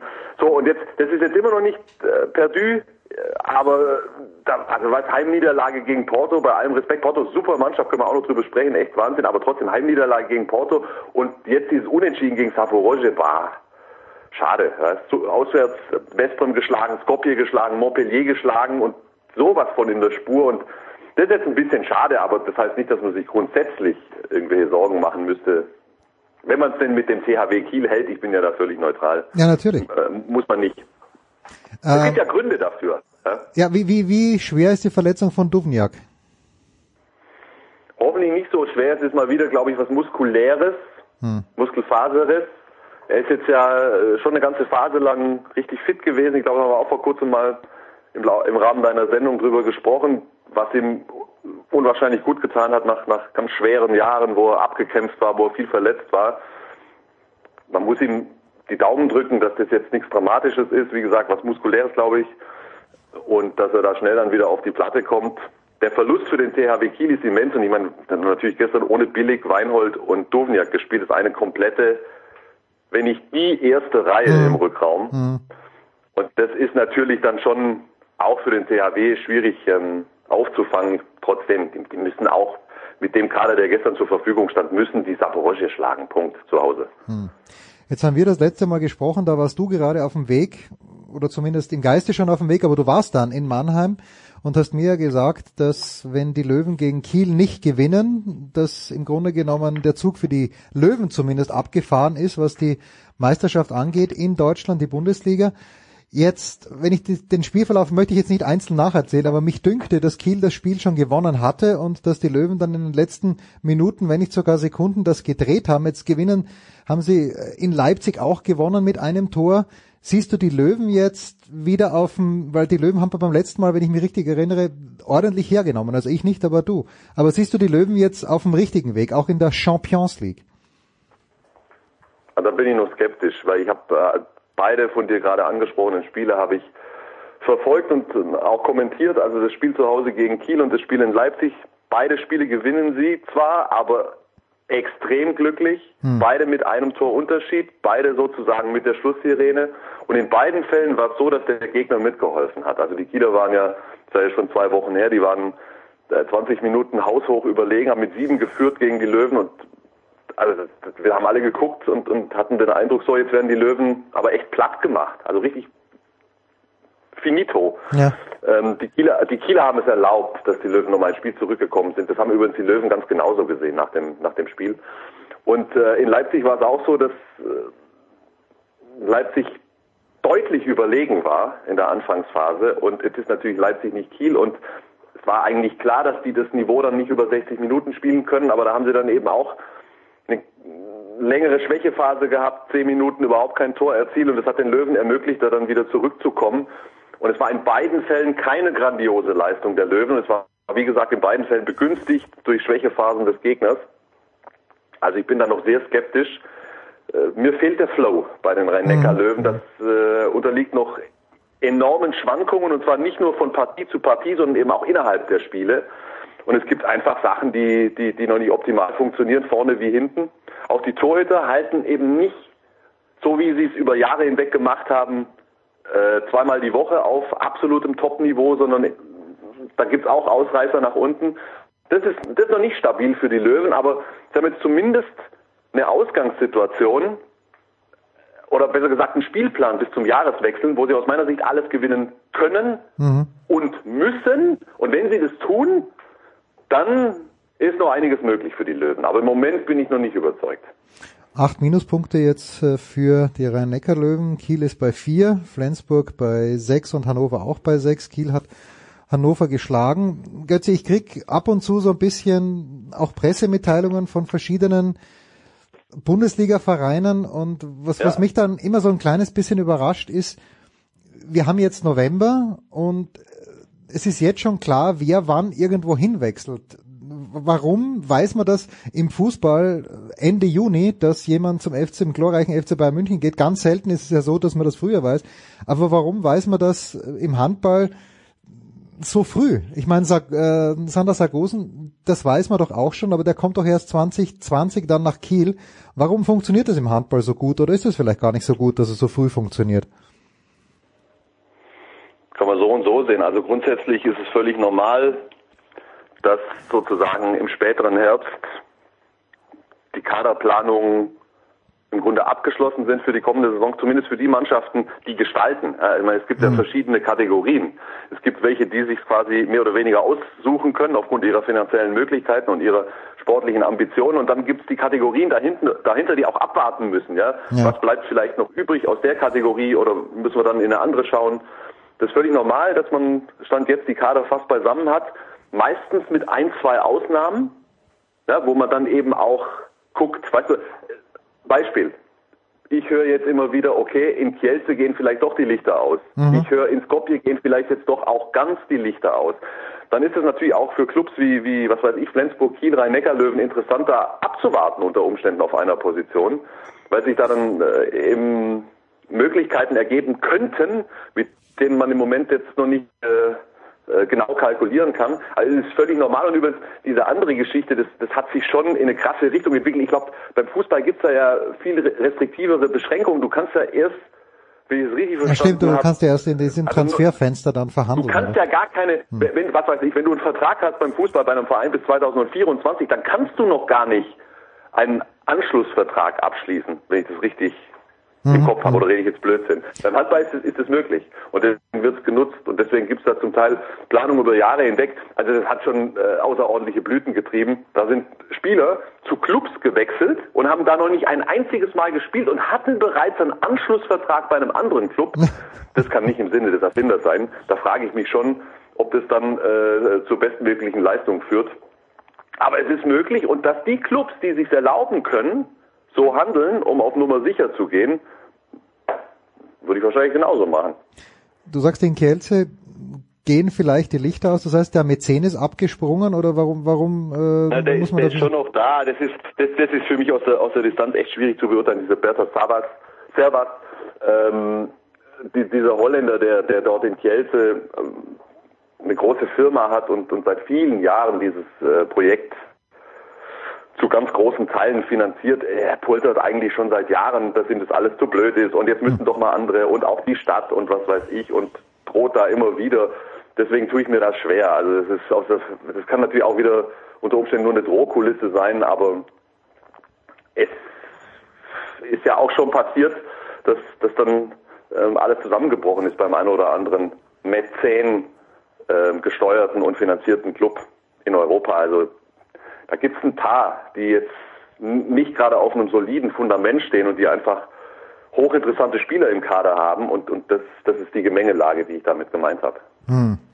Wenn ich mir jetzt da so ein bisschen anschaue, ein Ergebnis, das muss ich schon ansprechen, Götze Ludwigshafen gegen ähm, äh, Nordhornlingen. Gut, äh, die sind letzt 1912, also da, da denke ich mir dann, okay, zwölf Tore hätten möglicherweise äh, mit Götz und Hulber im Rückraum, glaubst du, Götze, dass wir Nein. auch auf, nein, nein, okay, gut, nein. Null. Du, du im linken Aufbau, ich in der. Mitte.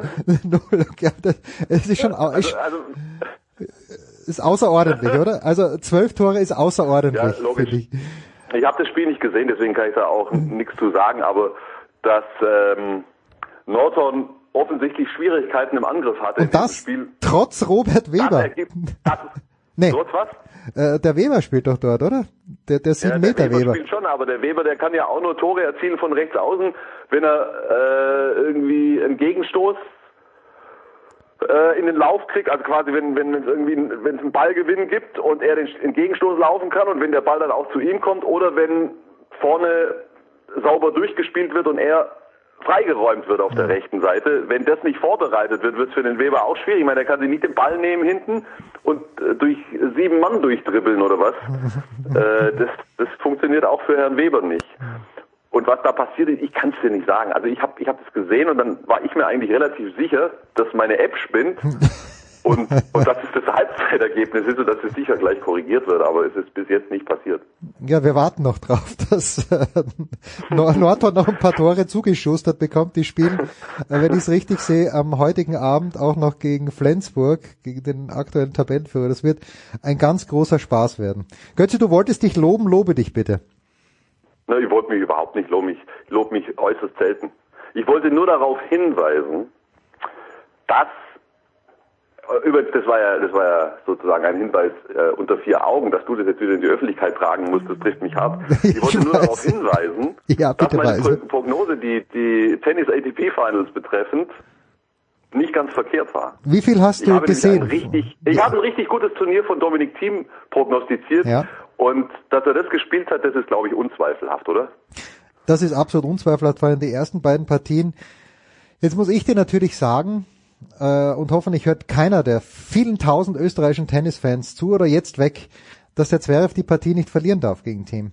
Also der Dominik hat natürlich erst da dabei geblieben in dem Match, aber das darf Zverev, so wie das Spiel verlaufen ist, nicht verlieren. Der Zverev muss einen Break machen im ersten Satz und muss es ausservieren. Und äh, was da manchmal im Kopf vom Zverev vorgeht, das verstehe ich nicht. Und das weiß ich nicht. Also das ist mir ein ganz Ich großes weiß, Rätsel. Das, ja, das, das, ähm, ich habe jetzt auch, wollte mich auf, auf Domi äh, fokussieren. Ja, Ähm, die, die ersten beiden Spiele, hast du vollkommen recht, die waren echt Wahnsinn. Und dass er dann im dritten ein bisschen, das, das war halt, das hat Tsitsipas anders gemacht. Ja? Das ist hochinteressant. Du bist schon qualifiziert, was machst du mit dem dritten Spiel? gegen Nadal, ja. Ich würde sagen, ich würde sagen, du, du versuchst es auf Teufel komm raus zu gewinnen, ja? um, um eben im Flow zu bleiben. Und ich weiß nicht, ich weiß nicht ob, ob Domi das abgeschenkt hat, der Dominik Thiem, das, das, das dritte, oder ob, ob er einfach nicht gut genug war an dem Naja. Tag. Ist ja auch wurscht. Ich finde, er spielt richtig geiles Hartplatztennis mittlerweile. Richtig, richtig geil. Und für mich kommt Team für die ganz großen Sachen in der nächsten, äh, im nächsten Jahr in Frage. Und ich spreche jetzt nicht nur von Sand. Naja, na, also ich, ich gebe ihm eine große Chance schon bei den Australian Open, weil er hoffentlich diesmal fit hinkommt und wenn es Best of Five geht, dann glaube ich das auch. Äh, nur, nur zu dem Spiel zu Ja, und da hat er, und bei Best of Five, glaube ich, hat er dann eben auch gegenüber den, den, den, den noch jüngeren, also was weiß ich, Tsitsipas Medvedev vor allen Dingen, einen kleinen Erfahrungsvorteil. Und, und also diese mentale Härte, die sich Team erarbeitet hat, die Entwicklung ist ja offensichtlich in den letzten ein, zwei Jahren. Ganz heißer Kandidat für mich. ja und äh, Wenn er fit ist. Wenn er fit ist. wenn er ja letztes Jahr ist er ja krank zu den Australian Open hingekommen oder also zumindest nicht hundertprozentig fit, da müssen wir mal gespannt sein. Ähm, und das Spiel gegen Berrettini, das du ansprichst, das er verloren hat, da, er war ja die ganze Woche schon verkühlt. Äh, Er hat zwar gesagt, gegen Berrettini ist es dann wieder besser gegangen, aber ich bin da bei dir. Du musst versuchen, erst einmal sind es 200 Punkte für die Weltrangliste, die dir keiner mehr nehmen kann fürs kommende Jahr und das, das hilft dir bei der Setzung, das hilft dir bei allem. Gut, die Kohle braucht er nicht mehr, da hat jetzt mittlerweile genug verdient, aber dennoch, äh, du musst, du musst es so machen wie Tsitsipas und noch dazu hat äh, Team ja vor dem Halbfinale noch einen Ruhetag gehabt. Also er hat das Spiel nicht abgeschenkt, aber es ist nicht so, dass er äh, öfter mal drüber nachgedacht hat, hier einen Bäckerhecht zu machen, damit er das Spiel gewinnt. So rum ist richtig.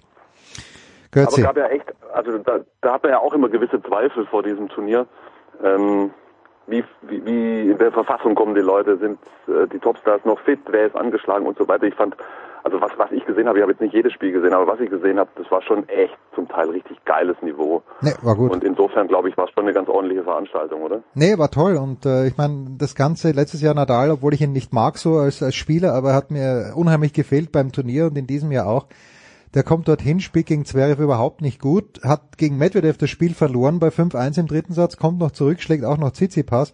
Das muss man dem Nadal halt echt lassen. Wenn, wenn der in ein Match reingeht, dann, ähm, dann, dann nimmt das auch wirklich ernst. Ja, Götze. Ich habe aber den Eindruck gehabt, ich habe den Eindruck gehabt, dass er dass er unter unglaublichen Schmerzen gespielt hat. Korrigier mich. Und das ja. ist schon brutal, wenn du dich dann da immer so durchquälen musst und irgendwann wird das Ganze auch ein Ende haben. Also das ist, jetzt ist es glaube ich echt, gut, wir haben es jetzt schon zweimal, zwei, dreimal gesagt ja. äh, am Jahresende, aber jetzt, jetzt, ich glaube, nächstes Jahr passiert wirklich was. Naja, der spielt da sich, äh, da wird sich durcheinander wirbeln. Wahrscheinlich. Er spielt die Woche ja noch Davis Cup, darüber sprechen wir später. Götze, ich danke dir. Wo werden wir dich am Wochenende hören, mein Lieber? Handball Champions League. Barcelona gegen Flensburg. Das klingt wie ein... Und am, am Sonntag bin ich, bin ich in Augsburg. Ich spiele gegen Dortmund. Ah ja, Augsburg. Vielleicht mit Michael Gregoritsch, man weiß es nicht, aber wenn es dann jemand weiß, am Sonntag dann der Götzi. Kurze Pause in der Big Show. Ja, 433.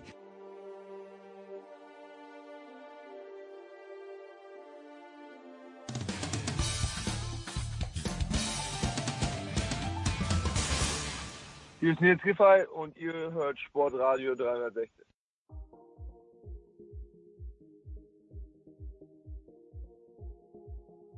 Es geht weiter Absolut. in der Big Show. 433 und ich freue mich sehr. Das letzte Mal habe ich dich, glaube ich, erwischt, äh, Claudio, da saßt du am Beckenrand mit Michael Augustin irgendwo in Südkorea warst. Guten Morgen, Claudio Cartonio von der Süddeutschen Zeitung. Ja, hallo, guten Morgen. Jetzt habe ich, wenn ich das Wort Montreux höre, denke ich an die letzten Jahre von Queen, an die letzten Jahre von Freddie Mercury. Du hast dort einen weniger musikalischen Tag oder mehrere Tage verbracht. Woran wirst du denn deinen, deinen Enkeln erzählen von Montreux? Was wird da bei dir hängen geblieben sein? Ja, von Montreux selber ist bei mir eigentlich nur der Bahnhof hängen geblieben. okay, äh, ein wunderbares Jugendstil-Hotel am See, das ähm, der äh, KAS, der Internationale Sportgerichtshof, äh, angemietet hatte. Also natürlich nicht das ganze Hotel, sondern das dazugehörige kleine schicke Konferenzzentrum um dort äh, den, das öffentliche Hearing im Fall äh, Sun Yang durchzuführen. Und es begann morgens um neun, da hingen noch die Nebelschwaden über dem See und es endete abends um äh, halb acht, da war es schon dunkel. Also ja, ich werde dann wahrscheinlich leider eher von Sun Yang als von Montreux erzählen müssen, fürchte ich. Und auch, pardon, und auch von der Übersetzerin, die man nicht verstanden hat, oder? Habe ich das so richtig mitbekommen? Entschuldige, ich muss gerade kurz husten, aber ähm, da war doch diese chinesische Übersetzerin, die leise gesprochen hat und im schlechten Englisch. Ja, genau. Ähm, die ähm, es begann eben mit der Anhörung ähm, von Sun Yang selber. Das war sozusagen der erste von vier Teilen. Der zweite war dann ähm, die äh, Anhörung der Zeugen, die die WADA äh, aufgeboten hat. Ähm, die haben alle Englisch gesprochen, da gab es dieses Problem nicht, jedenfalls nicht, ähm, sagen wir mal, in die eine Richtung, möglicherweise in die andere, das kann ich nicht, äh, nicht einschätzen. Ja. Ähm, das dritte waren dann die Zeugen von Sun Yang und das vierte waren dann sozusagen die Plädoyers der jeweiligen Seite. Aber äh, das Problem mit der Übersetzerin war wirklich äh, eklatant im ersten Teil, als Sun Yang befragt wurde von seiner eigenen, von seinem eigenen Anwalt und eben von den Anwälten der WADA. Und ähm, das ist eben so, dass beim CAS äh, sind die Sprachen Englisch und Französisch mhm. und jeder, der in einer anderen Sprache befragt werden will oder verhandeln will, äh, muss selber für Übersetzung sorgen. Also die Parteien untereinander machen das aus. Und Sun Yang oder die Anwälte von Sun Yang, die Seite Sun Yang hatte eben die zwei äh, Dolmetscherinnen dabei. Und die waren, das war im Grunde äh, abenteuerlich. Also da ähm, irgendwann hat dann der Anwalt von äh, von Sun Yang selber mal gesagt, stopp, hier müssen wir mal unterbrechen äh, in der Frage war von 200 Tests die Rede, die der in seiner Karriere hatte. Die ähm, Übersetzerin hat aber irgendwas von 200 Milliliter Blut okay. geredet ja. und entsprechend äh, äh, überhaupt keinen Sinn hat dann natürlich die Antwort ergeben. Ja, und so ging das da über eine Stunde. Ähm, ich habe gelesen, dass sich der Sun Yang danach in China sehr darüber beklagt hat, ähm, dass äh, man ihm da nicht gerecht geworden sei und so weiter. Aber es war nun mal so, ähm, er hat die Leute selber mitgebracht. Insofern kann man natürlich fragen, ist das jetzt irgendwie, äh, ist das eines äh, Sportgerichts angemessen, dass die keine Übersetzerin stellen oder so, aber so sind die Verfahrensregeln und wenn natürlich die, es wäre eigentlich an den Anwälten von Sun Yang gewesen, da gescheite Übersetzungen mitzubringen und, und einfach auch vorher mal zu testen vielleicht. Aber man hat es, man hat es dann so äh, geregelt, dass man gesagt hat, äh, mit denen geht's nicht. Ähm, die WADA hatte eine Chinesin dabei, die auch Übersetzerin ist. Ja. Und die hat dann im zweiten Teil, also die ganzen Zeugen, die Ärzte aus China, seine Mutter, ähm, da hat die übersetzt. Das hat die augenscheinlich sehr anständig gemacht. Und ähm, die war halt von der WADA, also das hat dann aber, sagen wir mal, die Partei von Sun Yang hat dem zugestimmt, einfach in der Erkenntnis, dass es so, wie es ursprünglich äh, geplant war, mit den beiden Frauen da überhaupt nicht funktioniert. Ich war relativ kurios. Ich möchte jedem dringend raten, äh, wenn es denn noch geht, und digital geht's ja in der Süddeutschen Zeitung, den Artikel, den der Claudio am Montag geschrieben hat, Scherbengericht, durchzulesen, was ich daraus mitgenommen habe. Claudio, also es steht überhaupt in Frage, dass der junge Dreck am Stecken hat, ist die, ist die erste Frage. Aber das zweite, was ich mitgenommen habe aus deinem Artikel, ist es eben nicht alles schwarz-weiß, sondern diese Dopingkontrolle, um die es ging, da waren möglicherweise ein paar Unge Ungereimheiten dabei, Unprofessionalität. Hast du irgendwas Neues gelernt hier in, in Montreux? Naja, also so richtig neu würde ich sagen gar nicht mal. Aber es war schon interessant, die Beteiligten das nochmal selber ähm, schildern zu hören. Also was, woraus man das bisher ja nur alles wusste, diesen Fall, war ähm, ein, ein 59-seitiges Urteil des Weltverbands FINA, mhm. ähm, in dem das alles sehr detailliert aufgeschlüsselt war, wie diese Nacht lief, diese völlig aus dem Ruder gelaufene Nacht mit der Dopingkontrolle. Ähm, ähm, und da stand eben dann am Ende ein Freispruch aus formalen Gründen, allerdings nachdem zuvor eben auch schon viele Details geschildert worden waren. Aber es war dann schon auch nochmal so interessant, ähm, die Leute zu hören, ähm, wie war das genau, als man dann am Ende versucht hat, diesen äh, Sicherheitsglasbehälter, wo das abgegebene Blut schon sicher verstaut war, eben wieder zu öffnen? Ähm, und warum eigentlich? Ja, also ähm, dieses das spektakulärste an dem Fall ist ja das, was wir natürlich auch in jede Überschrift genommen haben: äh, äh Blut Probe mit Hammer zerschlagen. Ne? Darauf ja. ist es ja am Ende dann rausgelaufen. Ähm, da hat äh, zum Beispiel haben jetzt die, die, die, die Ärzte, die Mutter von Sun Yang, haben zumindest alle den Eindruck erweckt, als hätten die Kontrolleurin und die beteiligte Krankenschwester mehr oder weniger gesagt, naja, wenn ihr ihn aufkriegt, könnt ihr euer Blut da schon wieder rausnehmen. Ja, das mhm, mhm. werden wir nicht klären, ob das, äh, ob das so war. Aber das ist sozusagen die Verteidigungslinie und so. Das stimmt. Also es war, es ist nicht schwarz und weiß. Ähm, das begann damit, dass da, ähm, ähm, also es sind da eben nach am späten Abend drei Kontrolleure angerückt, beziehungsweise eine Kontrolleurin, eine Krankenschwester und ein Assistent, ein männlicher Assistent, der eigentlich nur die Aufgabe haben sollte, die Urinabgabe zu überwachen, damit man da eben nichts äh, äh, manipulieren kann. Mhm. Und äh, und das äh, und das die Unprofessionalität begann damit, die, das ist auch völlig unstrittig, das räumen auch alle ein, dass dieser Assistent irgendwann äh, in der in der Vorbereitung sein Handy rausgenommen hat und angefangen hat, Sun Yang zu fotografieren und zu filmen. Ähm, und offenbar privat, äh, weil der sich wahrscheinlich gedacht hat, ich bin hier zwar immer mal wieder bei irgendwelchen Schwimmern und Leichtathleten und sonstigen Sportlern, aber bei Sun Yang wahrscheinlich nur dieses eine Mal, da muss ich ein paar Bilder mitnehmen, ja. Und das hat den Sun Yang so äh, aufgeregt, offenbar, dass er dann erst ähm, diesen ganzen Prozess in Gang gesetzt hat. Mhm. Ich möchte jetzt hier mal bitte eure Akkreditierungen sehen. Könnt ihr euch überhaupt richtig ausweisen? Seid ihr eigentlich legitimiert, mir hier das alles anzutun und so? Das ist ja total unprofessionell. Und daraus entstand dann eben dieser zweite Disput, ähm, wo alle seine Ärzte und Schwimmteamchef und so, die er da alle angerufen hat im Laufe des Abends, wo alle gesagt haben, nee, nee, nee, nee, mit den Unterlagen, die die hier vorlegen, dürfen die überhaupt keine Dopingprobe nehmen, also ist das auch keine Dopingprobe, ja. Ähm, und das ist jetzt praktisch der Streitfall, um den es geht, wo, wo die WADA ähm, Zeugen alle gesagt haben, also zum, zum einen der zuständige Direktor bei der WADA für eben genau diese Frage, was muss man vorlegen, wann, äh, äh wie muss man sich ausweisen und so, sagt auch, das ist ähm, nicht ganz, ähm, also es ist nicht Best Practice, hat ja, er immer gesagt. Ja. Also es gibt Regularien, es gibt beziehungsweise es gibt Richtlinien der WADA, ähm, die eigentlich eine weitergehende Ausweisung äh, vorsehen. Also in dem Fall hat die Kontrolleurin einen Brief vorgelegt, dass sie autorisiert ist, von der FINA über ihre Firma, über ihre Kontrollfirma äh, Blutproben oder Dopingproben vorzunehmen.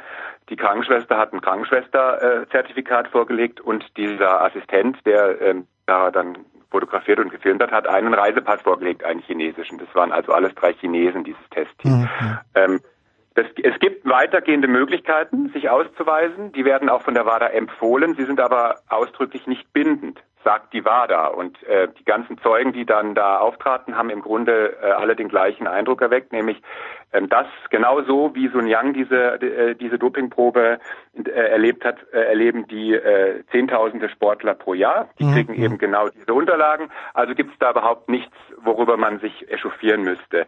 Das dem widerspricht spricht die Seite von Sun Yang äh, ähm, sehr energisch und hat gesagt, ähm, ähm, in der Regel wird mehr vorgelegt. Das kann ich jetzt auch nicht, ähm, ne? also kann ich nicht beurteilen. Ja. Da stand sozusagen Wort gegen Wort und da muss dann dass dieses dieses Panel aus den drei äh, Richtern am Ende zu dem Urteil gelangen, okay, ist es so? Die haben natürlich da ordnerweise auch Dokumente und, und Unterlagen dazu, die wir nicht haben, ja, aber die müssen das einschätzen. Und wenn die zu dem Ergebnis kommen, doch, da hat eine ordnungsgemäße äh, Dopingkontrolle stattgefunden, weil die Ausweis ähm, waren ausreichend, ähm, dann wird der Sun Yang da sicher nicht rauskommen, weil dann hat er einen Test verweigert, einen Urintest verweigert ähm, und hat eine Blutprobe zerstört. Dann wird nur die Frage sein, Stichwort, es ist nicht alles schwarz und weiß, ja, ähm, werden irgendwelche Umstände geltend gemacht zu seinen zu seinen mhm. Gunsten, ja, als mildernde Umstände oder so. Wenn die zum Ergebnis kommen, nee, ähm, egal was die WADA-Zeugen sagen, ähm, das reicht nicht. Ähm, die hätten mit, mit diesen Unterlagen darf man keine Dopingproben durchführen. Dann wird das wahrscheinlich wirklich als eine Art Privatveranstaltung gewertet, wo man äh, frei ist, auch mit einem Hammer auf Glasbehälter ja. zu hauen. Das weiß ich nicht. Aber dafür spricht, glaube ich, relativ wenig. Ja, ja das, Ur das, Urteil äh, fällt Anfang 2020, wenn ich es richtig verstanden habe. Dein Eindruck, Claudio, ja. ich hatte bei der UCI, also beim Radweltverband, früher immer den Eindruck, die, die waren überhaupt nicht interessiert daran, dass jemand wie Lance Armstrong auffliegt, weil das ja den ganzen Sport in ein schlechtes Licht stellen würde. Ich habe auch den gleichen Eindruck immer noch, obwohl Sebastian Coe jetzt der Präsident ist oder vielleicht auch weil Sebastian Coe der Präsident ist, dass es in der IAAF nicht anders ist bei der Leichtathletik. Hast du den Eindruck, dass der FINA ehrlich dran gelegen ist, dass man einen sauberen Sport hat? ich finde, die FINA ist aus all dem, wie ich die jetzt seit vielen Jahren erlebe, ist eigentlich ähm, gut, ich will sie jetzt ungern mit der UCI vergleichen, aber im Vergleich zu den Leichtathleten ähm, sind die da noch viel, viel laxer in der Beurteilung mhm. und im Vorgehen. Ähm, also das ist zum Teil auch, ähm, als die Leichtathleten zum Beispiel die russischen Athleten im Zuge dieser Staatsdoping-Affäre da schon längst ausgeschlossen hatten, äh, haben die Schwimmer da immer noch überhaupt gar kein Problem gesehen in dieser mhm, ganzen Kiste. Okay. Ähm, und äh, also der Schwimmweltverband wird geführt von einem 90-Jährigen aus Uruguay äh, und von einem Hauptamtlichen, der auch schon auf die 70 zugeht oder darüber hinaus ist. Also das ist wirklich die absolute verkrustete Struktur. Da, da gibt es überhaupt kein Interesse. Ja. Ähm, und tatsächlich ist ja auch so, dass dieses angeblich unabhängige und von Fachleuten besetzte FINA-Doping-Panel am Ende zum Ergebnis gekommen ist, äh, dass Sun Yang eben aus diesen formalen Gründen freizusprechen ist. Mhm. Da hat der WADA-Anwalt gesagt, es sei äh, grammatikalische Gymnastik sei da nötig gewesen, um überhaupt zu diesem abenteuerlichen Freispruch zu kommen. Ich glaube, dass man unterscheiden muss. Also die FINA saß auf der Seite von Sun Yang, die hatte einen Anwalt, der saß okay. neben den Anwälten von Sun Yang und der hat genauso argumentiert wie die Seite Sun Yang, nämlich es ist, sind weitergehende Dokumentierungspflichten äh, verlangt ähm, und hat da sozusagen von links nach rechts durch die Ordner ist er da galoppiert und hat gesagt, hier, und wenn man das auf dieses Dokument bezieht und hier steht was von Autorisierung und Identifizierung und deshalb sei er freizusprechen. So. Also die FINA hat da relativ wenig Interesse.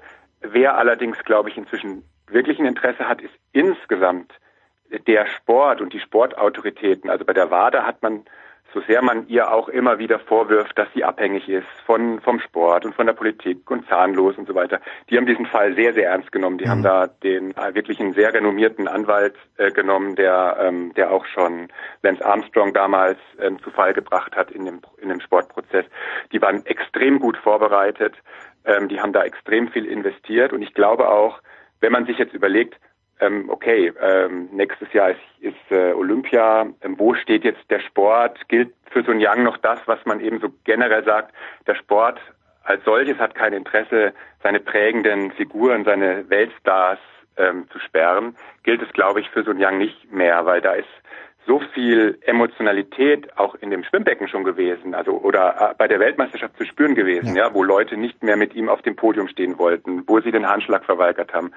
Ähm, all diese, all diese Dinge laufen ja rund um Sun Yang schon ähm, seit 2016, seit Rio. Und ähm, das sozusagen irgendwie zu befrieden und wieder so zurückzukehren, schön zu dieser Stimmung, wir haben uns alle lieb äh, und schwimmen zu unseren Weltrekorden und zu unseren olympischen Goldmedaillen. Über Doping reden wir nicht. Das funktioniert eigentlich nur, wenn man Sun Yang sperrt. Ja, insofern ist es, glaube ich, so, dass wenn man, ich habe jetzt keine Anhaltspunkte zu glauben, dass dieses wirklich sehr hochkarätig äh, Richtergremium beim, in diesem Fall irgendwie gelenkt oder abhängig ist oder so. Ähm, das mag vielleicht auch mal anders sein, aber in dem Fall glaube ich das nicht. Aber ich glaube, ähm, es, gäbe auch, es, außer Sun Yang und vielleicht irgendwie alten, verkrusteten FIFA, äh, FINA-Funktionären kann wirklich keiner mehr ein Interesse haben, dass Sun Yang weiterschwimmt. Eine habe ich noch, Claudia, und ist, die ist ein bisschen größer als dieser Fall jetzt ganz generell. Äh, die Radfahrer, wenn man so liest, was die verdienen und auch wenn man weiß, was Lance Armstrong verdient hat, dann kann ich das irgendwo verstehen, okay, dass man seinem Körper diesen Risiko aussetzt. Vielleicht macht Radfahren hier und da auch Spaß. Ich bin als Kind selbst geschwommen. Ich bin jetzt froh drum, weil ich habe immerhin eine gute Technik erlernt. Aber Schwimmen hat mir nie Spaß gemacht. Denkst du denn, was ist es, dass diese Leute antreibt, dass sie, äh, und da, da können wir nationenübergreifend sehen, aber was treibt die Schwimmer an, die dann tatsächlich zu verbotenen Mitteln greifen? Weil das Geld kann es ja nicht sein. Ist es, oder ist es vielleicht doch das Geld? Ist es die Ehre? Was, was ist es, dass sie die Sportler dazu bewegt, wirklich in den Dopingschrank zu greifen? Tja, ich bin als Kind auch geschwommen. Mir hat es eigentlich schon Spaß gemacht. Ich habe allerdings dann nie eine gewisse Schwelle äh, überschritten hm. äh, von der Leistung. Da wären, glaube ich, irgendwann mal Mu Muskeln nötig gewesen, über die ich nicht verfügte.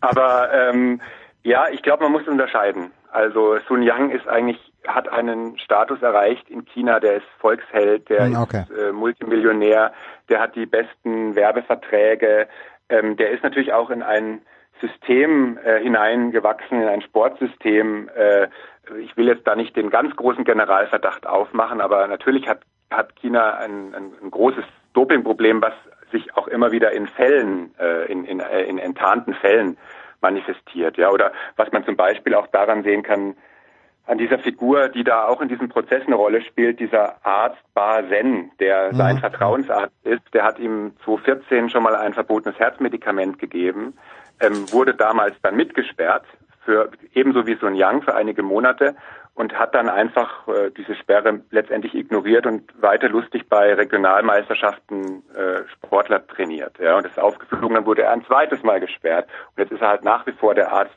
äh, des Vertrauens für Sun Yang und so. Ne? Also dass da sozusagen diese, äh, das würde vielleicht dann in anderen Ländern doch ein bisschen anders laufen mit mit solchen Figuren.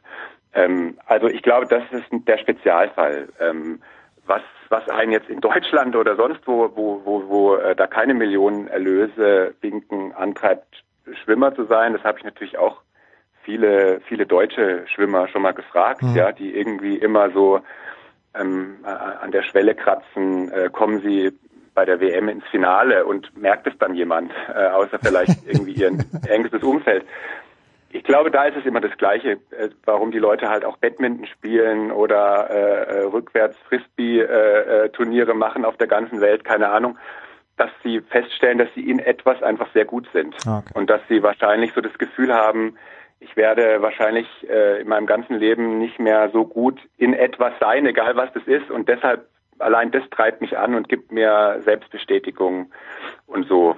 Und gut, ob man dann zu verbotenen Mitteln greift oder nicht, das ist dann im Grunde eine Systemfrage, eine Charakterfrage, eine Frage, ob es irgendeinem einer einflüstert, dass es sonst nichts bringt und ob man dann stark genug ist zu sagen, gut, wenn das so ist, dann dann stecke ich meinen Sport halt auf oder jetzt habe ich es irgendwie zehn Jahre gemacht und meine ganze Kindheit drauf verschwendet, jetzt gehe ich diesen Schritt halt auch, so schwer er mir im Zweifel fällt. Aber das ist jetzt hat jetzt, glaube ich, nichts spezifisch mit Schwimmen zu tun, mhm. sondern das ist wahrscheinlich wirklich so der, der Prozess, dem dem wahrscheinlich mehr Athleten irgendwie im Laufe ihrer Karriere begegnen, als wir, als uns lieb sein mag.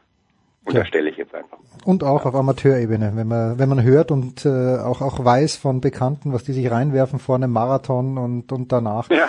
Äh, es ist alles das schlimm genug. Alles schlimm genug. Äh, Claudia, ich danke dir ganz, ganz herzlich. Der Münchner Hauptbahnhof brennt, Gerne. hat mir Claudia vorhin zugerufen. Ich muss jetzt das äh, Feuerlöschzeug auspacken und schnell zum, zum Bahnhof fahren. Kurze Pause in der Big Show 433.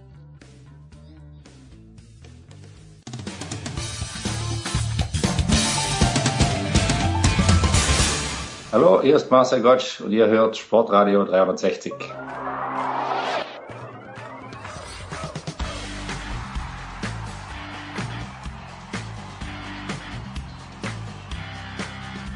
Es geht weiter in der Big Show 433 in bewährter Motorsportrunde und diese besteht zum einen, wir fangen heute mal in Österreich an mit vom Formel 1.de Christian Nimmervoll. Servus Christian. Servus Jens, hallo. Dann haben wir in Landshut Stefan Ehlen von motorsport.com. Servus Stefan. Servus auch. Und apropos Stefan, The Voice aus Tübingen ist natürlich auch am Start. Grüß dich, The Voice. Ja, damit Grüße auch an die Kollegen und an alle, die uns zuhören. Christian, wie kann man diesen gordischen Knoten zerschlagen, der Woche für Woche scheint's mir in Maranello immer dicker wird, so dass äh, der Vettel und der Leclerc wahrscheinlich gar nicht mehr am Knoten vorbeischauen und sich gegenseitig in die Augen schauen können? Also das Ferrari-Thema. Ähm, tatsächlich ist es bei den beiden so, dass die einfach mich wahnsinnig stark erinnern an frühere Teamkollegen-Paarungen, bei denen es dann auch an einem gewissen Punkt eskaliert ist. Ähm, der Senna-Post-Vergleich ist immer so hochtrabend, historisch hochtrabend. Aber tatsächlich kommt es mir ein bisschen so vor, weil Senna Prost hatten ja auch nicht sofort ihre Probleme. Das hat langsam angefangen in Imola 89 und hat sich dann irgendwann hochgeschaukelt. Bei den beiden finde ich, dass die Kollision, die es jetzt in Brasilien gab, schlimmer aussah, als sie war. Mhm. Weil beide Autos draußen, aber die Berührung, die dazu geführt hat, die war eigentlich sehr minimal. Also das hätte auch, es, es hat Situationen gegeben, die vergleichbar waren, ähm, wo beide einfach weitergefahren sind und es ist überhaupt nichts passiert. Von, von daher glaube ich, dass jetzt ähm, ein bisschen mehr Spektakel drum gemacht wird, als da vielleicht tatsächlich stattgefunden hat. Nur, dass die beide nicht happy waren, ich meine, das kommt man sehen. Vor allem, ich wäre so gern Mäuschen gewesen in den Gedanken von Sebastian Vettel, in diesen Minuten, wo der da draußen gestanden ist und, und ich weiß nicht, hat er sich die Entschuldigung für Binotto zurechtgelegt oder hat er darüber nachgedacht, einfach hinzuschmeißen, weil ihn alles richtig ankotzt in dem Moment. Das wäre für mich wirklich spannend gewesen.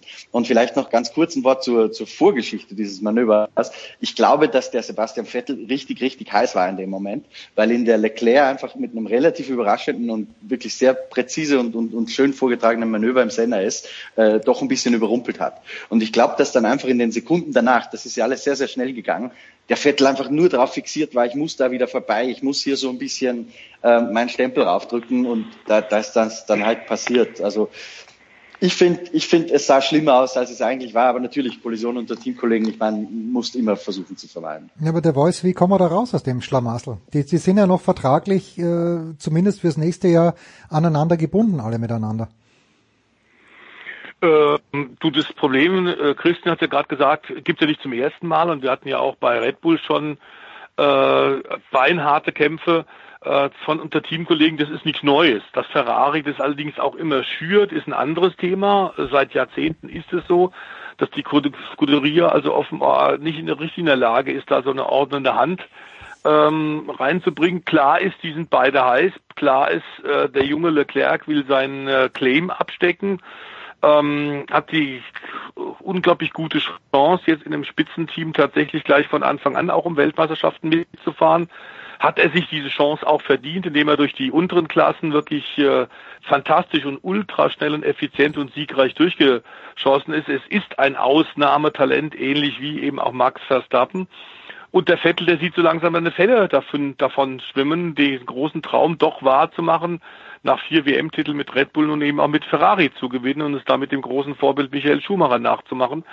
Ähm, das ist klar. Insofern glaube ich auch die, die von Christian äh, gerade beschriebene Szene, der hat einen extrem dicken Hals gehabt und er wollte ganz klar ultra aggressiv ähm, gleich dem Leclerc auch teamintern klar machen. So ohne weiteres überholst du mich jetzt nicht mehr. Es waren ja eh Formschwankungen ähm, in diesem Jahr beim Vettel zu sehen.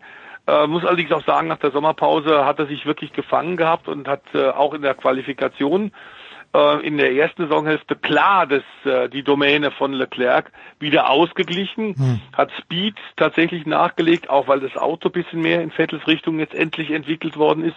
Aber klar ist, zwei Alpha-Tiere in einem Haus ist nie einfach. Und da hat der Matteo, äh, Mattia Binotto nun eine ordentliche Aufgabe, über den Winter das zu sortieren. Ich glaube, die werden beide auch im nächsten Jahr fahren. Für Vettel ist das noch überhaupt nicht erledigt. Äh, Leclerc wird im nächsten Jahr auf dem Co-Nummer 1 Status äh, bestehen.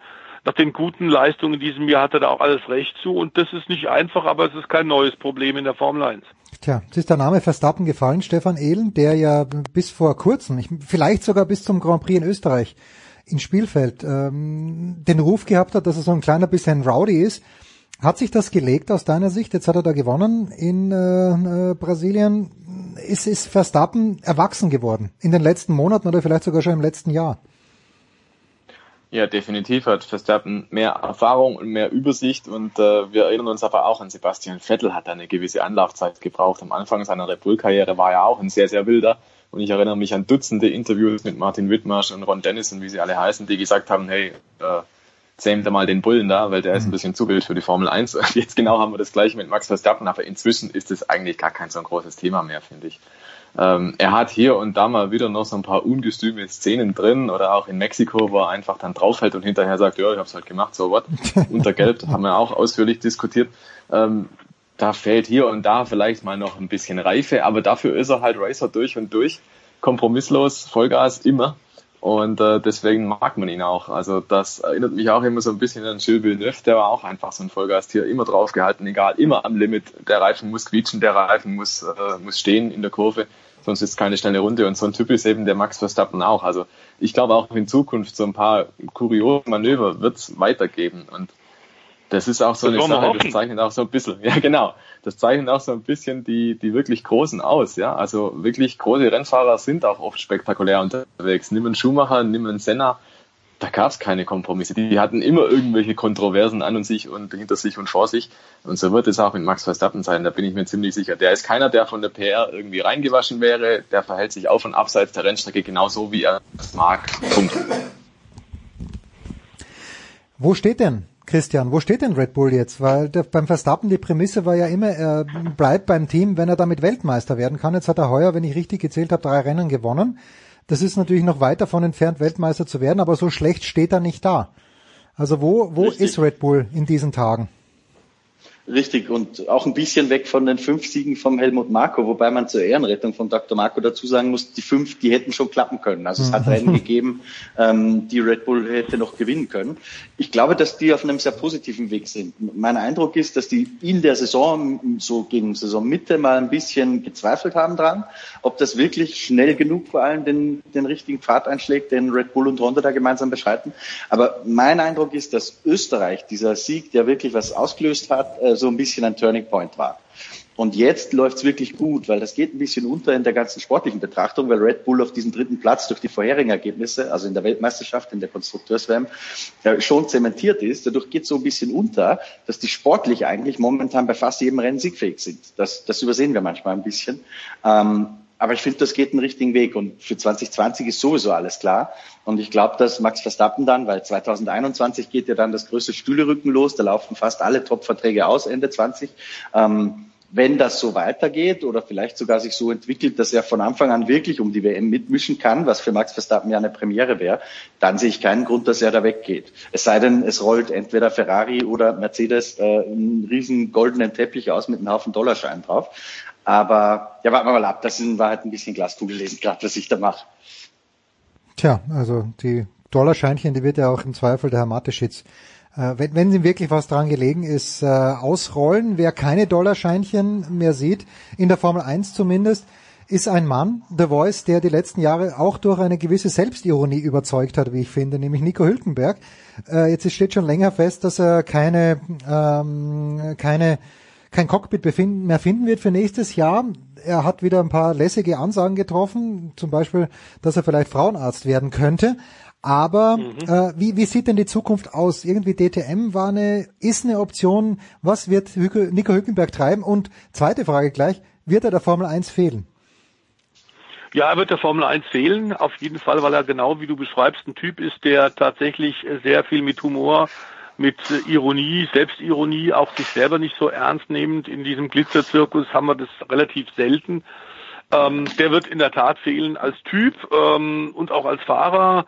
Wir haben ja vor einer Woche tatsächlich auch bei dir an dieser Stelle äh, Sportradio schon ähm, über die sportlichen Ergebnisse, die natürlich bei ihm tatsächlich äh, nicht so wahnsinnig beeindruckend sind. Also so viel Rennen ohne Podiumsergebnis und die letzte Chance in Hockenheim im Regen weggeschmissen. Ähm, das war wahrscheinlich auch der endgültige Auslöser, warum Renault gesagt hat, mhm. ähm, mit Nico machen wir nicht mehr weiter. Wobei bei Renault muss man sagen, dieses Drama, dass tatsächlich ein Werksteam über viele Jahre es einfach nicht schafft, mit so einer großen Historie in der Formel 1 in 70er, 80er Jahren tatsächlich nicht schafft, äh, die Lücke zu den ersten drei Teams ein bisschen zu schließen. Die drehen äh, sich im Kreis und stehen auf der Stelle. Da geht wirklich nichts voran. Darunter hat ja auch der Daniel Ricciardo zu leiden, der den Wechsel, glaube ich, auch wenn er es immer wieder abstreitet, den Wechsel von Red Bull zu Renault auch schon längst bereut hat. Ähm, das Problem vom Hülkenberg ist auch vor allem ein Problem des Autos und auch des Teams denn er ist zu Renault gegangen, als wir gedacht haben, dass tatsächlich äh, einer seiner großen Förderer äh, aus den äh, unteren Formelklassen ihn dort helfen wird. Und dann gab es da aber Renault intern Streit und der Frederic Vasseur ist weggegangen, hat dann sauber ordentlich nach oben wieder gebracht. Das ist einer der der Fahrer, der der Manager, der tatsächlich an Nico Hülkenberg glaubt und ihn jetzt auch gern zu zu Alfa Romeo Schrägstrich sauber geholt hat. Aber der Druck von Ferrari, von Alfa Romeo war so groß, dass äh, tatsächlich der Giovinazzi da äh, im nächsten Jahr wieder wird fahren können. Ähm, ich glaube, dass für Hülkenberg äh, die Formel 1 Tür, glaube ich, als tatsächlich endgültig zu ist, äh, auch wenn er sich alle Optionen offen hält und sagt, dies ist kein Rücktritt, weder aus der Formel 1 noch Beendigung meiner Profifahrerkarriere. Es wird Möglichkeiten geben woanders. Wir haben ja auch schon, äh, Stefan Ehlen das vor einer Woche gesagt, darauf hingewiesen, dass er bereits für Porsche die 24 Stunden von Le Mans in der LMP1 hat gewinnen können im damaligen Reglement. Er hatte auch jetzt diverse Angebote. DTM, was ja schon vermeldet wurde bei BMW im nächsten Jahr, ist sicherlich noch nicht. Er will erstmal tatsächlich die Saison abschließen mit dem Abu Dhabi Grand Prix und dann sich ein bisschen Zeit lassen. Will zum Beispiel, und das wird dich freuen, Jens, ist ja ein großer Tennisfan, auch, auch die Australian ja, Open nicht? endlich wer mal nicht? als Zuschauer anschauen. Ein, eine gute Entscheidung, eine Ja. kluge Wahl und er wird erstmal die, die äh, Anfragen ein bisschen sammeln. Er hat tatsächlich eine Weile verhandelt mit Ed Carpenter Racing in der IndyCar-Rennserie, die ja wieder äh, zu alter Größe langsam äh, heranwächst und stärker wird. Ähm, und da ging es darum, dass er die Road Rennen fährt, also auf regulären Rennstrecken oval. Das hat er immer gesagt, der Nico ist ihm zu gefährlich. Da gibt's zu viele Verletzungen, das will er nicht machen. Aber es gibt relativ viel Road Course Rennen und man stand da in stetiger Verbindung über viele, viele Wochen. Jetzt äh, haben die sich aber auch anders entschieden, auch weil Nico ganz offenbar gesagt hat, ich kann jetzt noch nicht Ja oder Nein sagen. Die haben jetzt also dieses äh, äh, vakante Cockpit in der IndyCar besetzt und damit ist klar, Hülkenberg IndyCar nicht 2020, vielleicht dann später. Ähm, das wäre eine Möglichkeit, aber was er äh, im nächsten Jahr fahrerisch äh, machen wird, wo er fährt, ist noch komplett offen. Tja, aber Australian Open, das ist mal ein guter Ansatz. Abschließend zur Formel 1, Stefan Ehlen, wenn wir jetzt so auf das Siegertreppchen schauen, da war ja ursprünglich Lewis Hamilton drauf, vergangene Woche in oder vergangenen Sonntag in Brasilien ist dann zurückgereiht geworden. Und wenn Carlos Sainz im McLaren auf äh, Platz drei kommt, klar, haben viele Faktoren zusammengespielt, unter anderem die Ferraris. Aber müssten wir und sollten wir nicht McLaren für dieses Jahr ein kleines bisschen mehr feiern? Doch, wir sollten McLaren grundsätzlich loben, weil die haben einen wirklich starken Aufwärtstrend hingelegt. Mhm. So einen Aufwärtstrend, wie ihn sich vielleicht Renault wünscht, wie wir gerade gehört haben, aber nicht kriegt. Ähm, und du hast recht, ja, das war natürlich begünstigt dadurch, dass es zum Schluss eine Safety-Car-Phase gab, dass vor allem Lewis Hamilton und Alex Albon rausgefallen sind, dass die beiden Ferraris rausgefallen sind. Da sind wir schon mal bei vier Autos, die da vorne eigentlich drinstehen müssten, bevor ein Pierre Gasly und bevor ein äh, Carlos Sainz dann auf dem Podium sind. Aber das Ergebnis zeigt mal so ein bisschen, wie, wie schwierig das eigentlich ist, dass äh, Fahrer nach vorne reinfahren in die Top 3. Ein kleines Beispiel. 1994 in Deutschland war es zum letzten Mal, dass zwei Rookies zum ersten Mal gleichzeitig auf dem Podium standen. Also 25 Jahre her, dass sich so ein Szenario wieder ergeben hat. Das, das ist schon echt eindrucksvoll. Ähm, McLaren, aller, alle Achtung, aller Ehrenwert, was die hier wirklich zeigen. Ähm, man war ja mit Honda seinerzeit vor ein paar Jahren noch ganz am Ende der Startaufstellung und hat dann seit dem Wechsel zu Renault wirklich große Fortschritte gemacht und ist jetzt eigentlich immer best of the rest. Das, was Nico Hülkenberg in Renault teilweise ja war in seiner Renault-Zeit, also Platz 7, Platz 8, das war das Maximum so ein bisschen hinter den Top-Teams, das ist inzwischen einfach McLaren. McLaren kann da einfach gut reinfahren und man sieht es auch in der Fahrerwertung. Carlos Sainz beispielsweise, der ist recht dicht dran in der Region von Alex Albon, Pierre Gasly beispielsweise. Der hat da richtig viele Punkte gesammelt eigentlich. Und schade ist halt tatsächlich nur, dass diese Herrschaften McLaren Renault auch teilweise ein bisschen unterm Radar mitfliegen in der Formel 1, weil natürlich konzentriert sich alles auf die großen drei Teams Ferrari, Red Bull und Mercedes. Die machen den Sieg, die machen die Podestplätze untereinander aus. Und dann ist es natürlich jetzt nicht so schlagzeilenträchtig, wenn ein McLaren auf Platz 7 oder auf Platz 6 einfährt. Aber tatsächlich glaube ich schon, ähm, wenn es eine B-Wertung geben würde in der Formel 1 quasi für Nicht-Werksteams, sondern für, für diejenigen, die halt gerade kein Top-Team sind, dann wird die McLaren haushoch gewinnen. Und das ist, glaube ich, auch was, worauf wir uns freuen können im nächsten Jahr. Wenn McLaren daran anknüpfen kann, mhm. dann ist der Schritt nämlich nimmer allzu weit Richtung Top 3. Ähm, vielleicht ist die Lücke immer noch da, aber ich momentan sehe ich eher McLaren die Lücke schließen als zum Beispiel Renault. Insofern McLaren auf dem Weg zu alter Größe, Fragezeichen. Vielleicht machen wir da bald ein Ausrufezeichen dahinter. Tja, und äh, ältere Sportfreunde werden sich daran erinnern, früher mal gab es nur für die ersten sechs Plätze Punkte. 9, 6, 4, 3 und 1. 2 und 1, wenn ich mich richtig erinnere. Wunderbar. Ich bedanke mich herzlich bei Christian Nimmervoll und bei Stefan Ehlen. The Voice bleibt noch ein paar Minütchen bei uns, denn es gibt ja noch viele andere Dinge, die im Motorsport zu klären sind. Danke Stefan, danke Christian. Kurze Pause.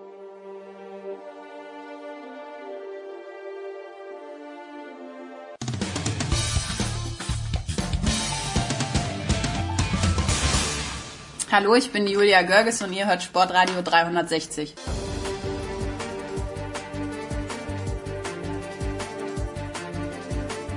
Ja, der Voice ist dabei geblieben in unserer Big Show 433. Äh, das freut uns natürlich sehr. Und Stefan, es ist ein Kommen und Gehen. Die einen kommen, die anderen hören auf. Und äh, wenn wir jetzt mal nur auf die Rallye-Weltmeisterschaft schauen, dann ähm, ist das eine ganz, ganz, äh, es ist eine komische Gemengelage, finde ich. Citroën steigt mhm. aus, äh, Peugeot kehrt irgendwo anders hin zurück, aber bleiben wir mal bei der Rallye WM. Was bedeutet das, dass Citroën jetzt gesagt hat, nein, äh, für uns war's das mit der Rallye WM. Ist das endgültig oder kommen die in drei Jahren wieder? Das kann natürlich sein, weil sie äh, seit 2000 tatsächlich dreimal sich schon zurückgetreten, äh, zurückgezogen okay, haben vorzeitig. Ähm, die Franzosen sind insofern da, äh, gerade die der, die, die Dependance von Citroën PSA-Konzern, was Rallye angeht, trotz großer Erfolge, sind ja achtmal Weltmeister geworden mit Sebastian Löb vor der Jahrtausendwende, aber sie sind nicht mehr so wahnsinnig zuverlässig. Mhm. Das hängt damit zusammen, dass die Konzernspitze, gerade du hast es gesagt, entschieden hat, dass man mit Peugeot dorthin zurückkehrt, wo natürlich Franzose, französische Autohersteller eigentlich immer antreten müssen in Le Mans. Die wollen unbedingt also die Langstrecken-Weltmeisterschaft mit den Hybridautos wieder gewinnen. Da war Peugeot auch schon sehr erfolgreich. Und das einen freut, es des anderen leid. Also die haben das Budget jetzt einfach nicht, ähm, drei große Projekte unter einem Firmendach zu machen. Peugeot also wird äh, zurückkommen ähm, in die Langstrecken-Weltmeisterschaft 2021. Die Formel E, die ja an diesem Wochenende beginnt tatsächlich in Riyadh mit ihren Saudi-Arabien-Rennen 1 und 2 also die ja saisonübergreifend mhm. Winter und Frühjahr, Sommer fährt, ähm, mit zehn Herstellern. Da ist DS drin, das ist die Luxusmarke von PSA, die Luxus Premium Brand. Und Citroën ist dann einfach hinten runtergefallen. Äh, bisschen peinlich war eigentlich für einen Hersteller, für ein Werk, dass die tatsächlich äh, ihren Austritt A sehr kurzfristig verkündet haben. Vor einer Woche hieß es noch, von einem der Vorstandsvorsitzenden, ja, wir werden in jedem Fall weitermachen und dass sie vor allem ihren kurzfristigen Rückzug jetzt erklären äh, mit äh, dem Wechsel von Sebastian Ogier, der Citroën trotz eines Vertrags verlassen wollte, weil es einfach in diesem Jahr katastrophal war, was der Hersteller gezeigt hat. Das Auto war überhaupt nicht konkurrenzfähig. Ogier hat tatsächlich mit äh, seiner fabelhaften Fahrweise, er ist sechsfacher Weltmeister, ähm, noch ein paar Rallyes gewonnen. Das war er, das war nicht das Auto. Und vor allem auf Asphalt ging es bei Citroën entwicklungsmäßig überhaupt nicht voran. Das heißt, die stellen sich jetzt hin, äh, um zu verdecken, dass sie eigentlich nicht gut genug gearbeitet haben, stellen sie hin und sagen, ja, Ogier geht weg und weil der weggeht, haben wir einen keinen anderen Spitzenfahrer mehr und deswegen lassen wir es jetzt auch sein. Das ist wenig professionell, hat in der Rallye-Szene auch für sehr viel Ärger und Unruhe gesorgt. Wenn jetzt aber so ein großer, ich meine, wir sprechen immer in der DTM, sprechen wir immer drüber, okay, es ist ganz groß, äh, großes Problem, dass nur zwei Hersteller sind und äh, wenn jetzt dann Aston Martin dazukommt, was eigentlich gar kein Aston Martin ist, äh, vielleicht irgendwann mal wird, aber im ersten Jahr mit viel, viel Hilfe. Ist das in der Rallye WM auch so? Wie, wie sehr schmerzt es die Rallye WM Serie, wenn man, wenn ich das so ungeschickt formulieren darf, dass da Citroën nicht mehr weitermacht? Ähm, die Art und Weise, ich glaube, dass das Citroën äh, zu den Kandidaten gehört, die mal kommen und mal gehen. Wir haben es, glaube ich, schon beschrieben. Das ist der dritte Rückzug jetzt mhm. innerhalb relativ kurzer Zeit, also innerhalb von nicht mal ganz zwei Jahrzehnten.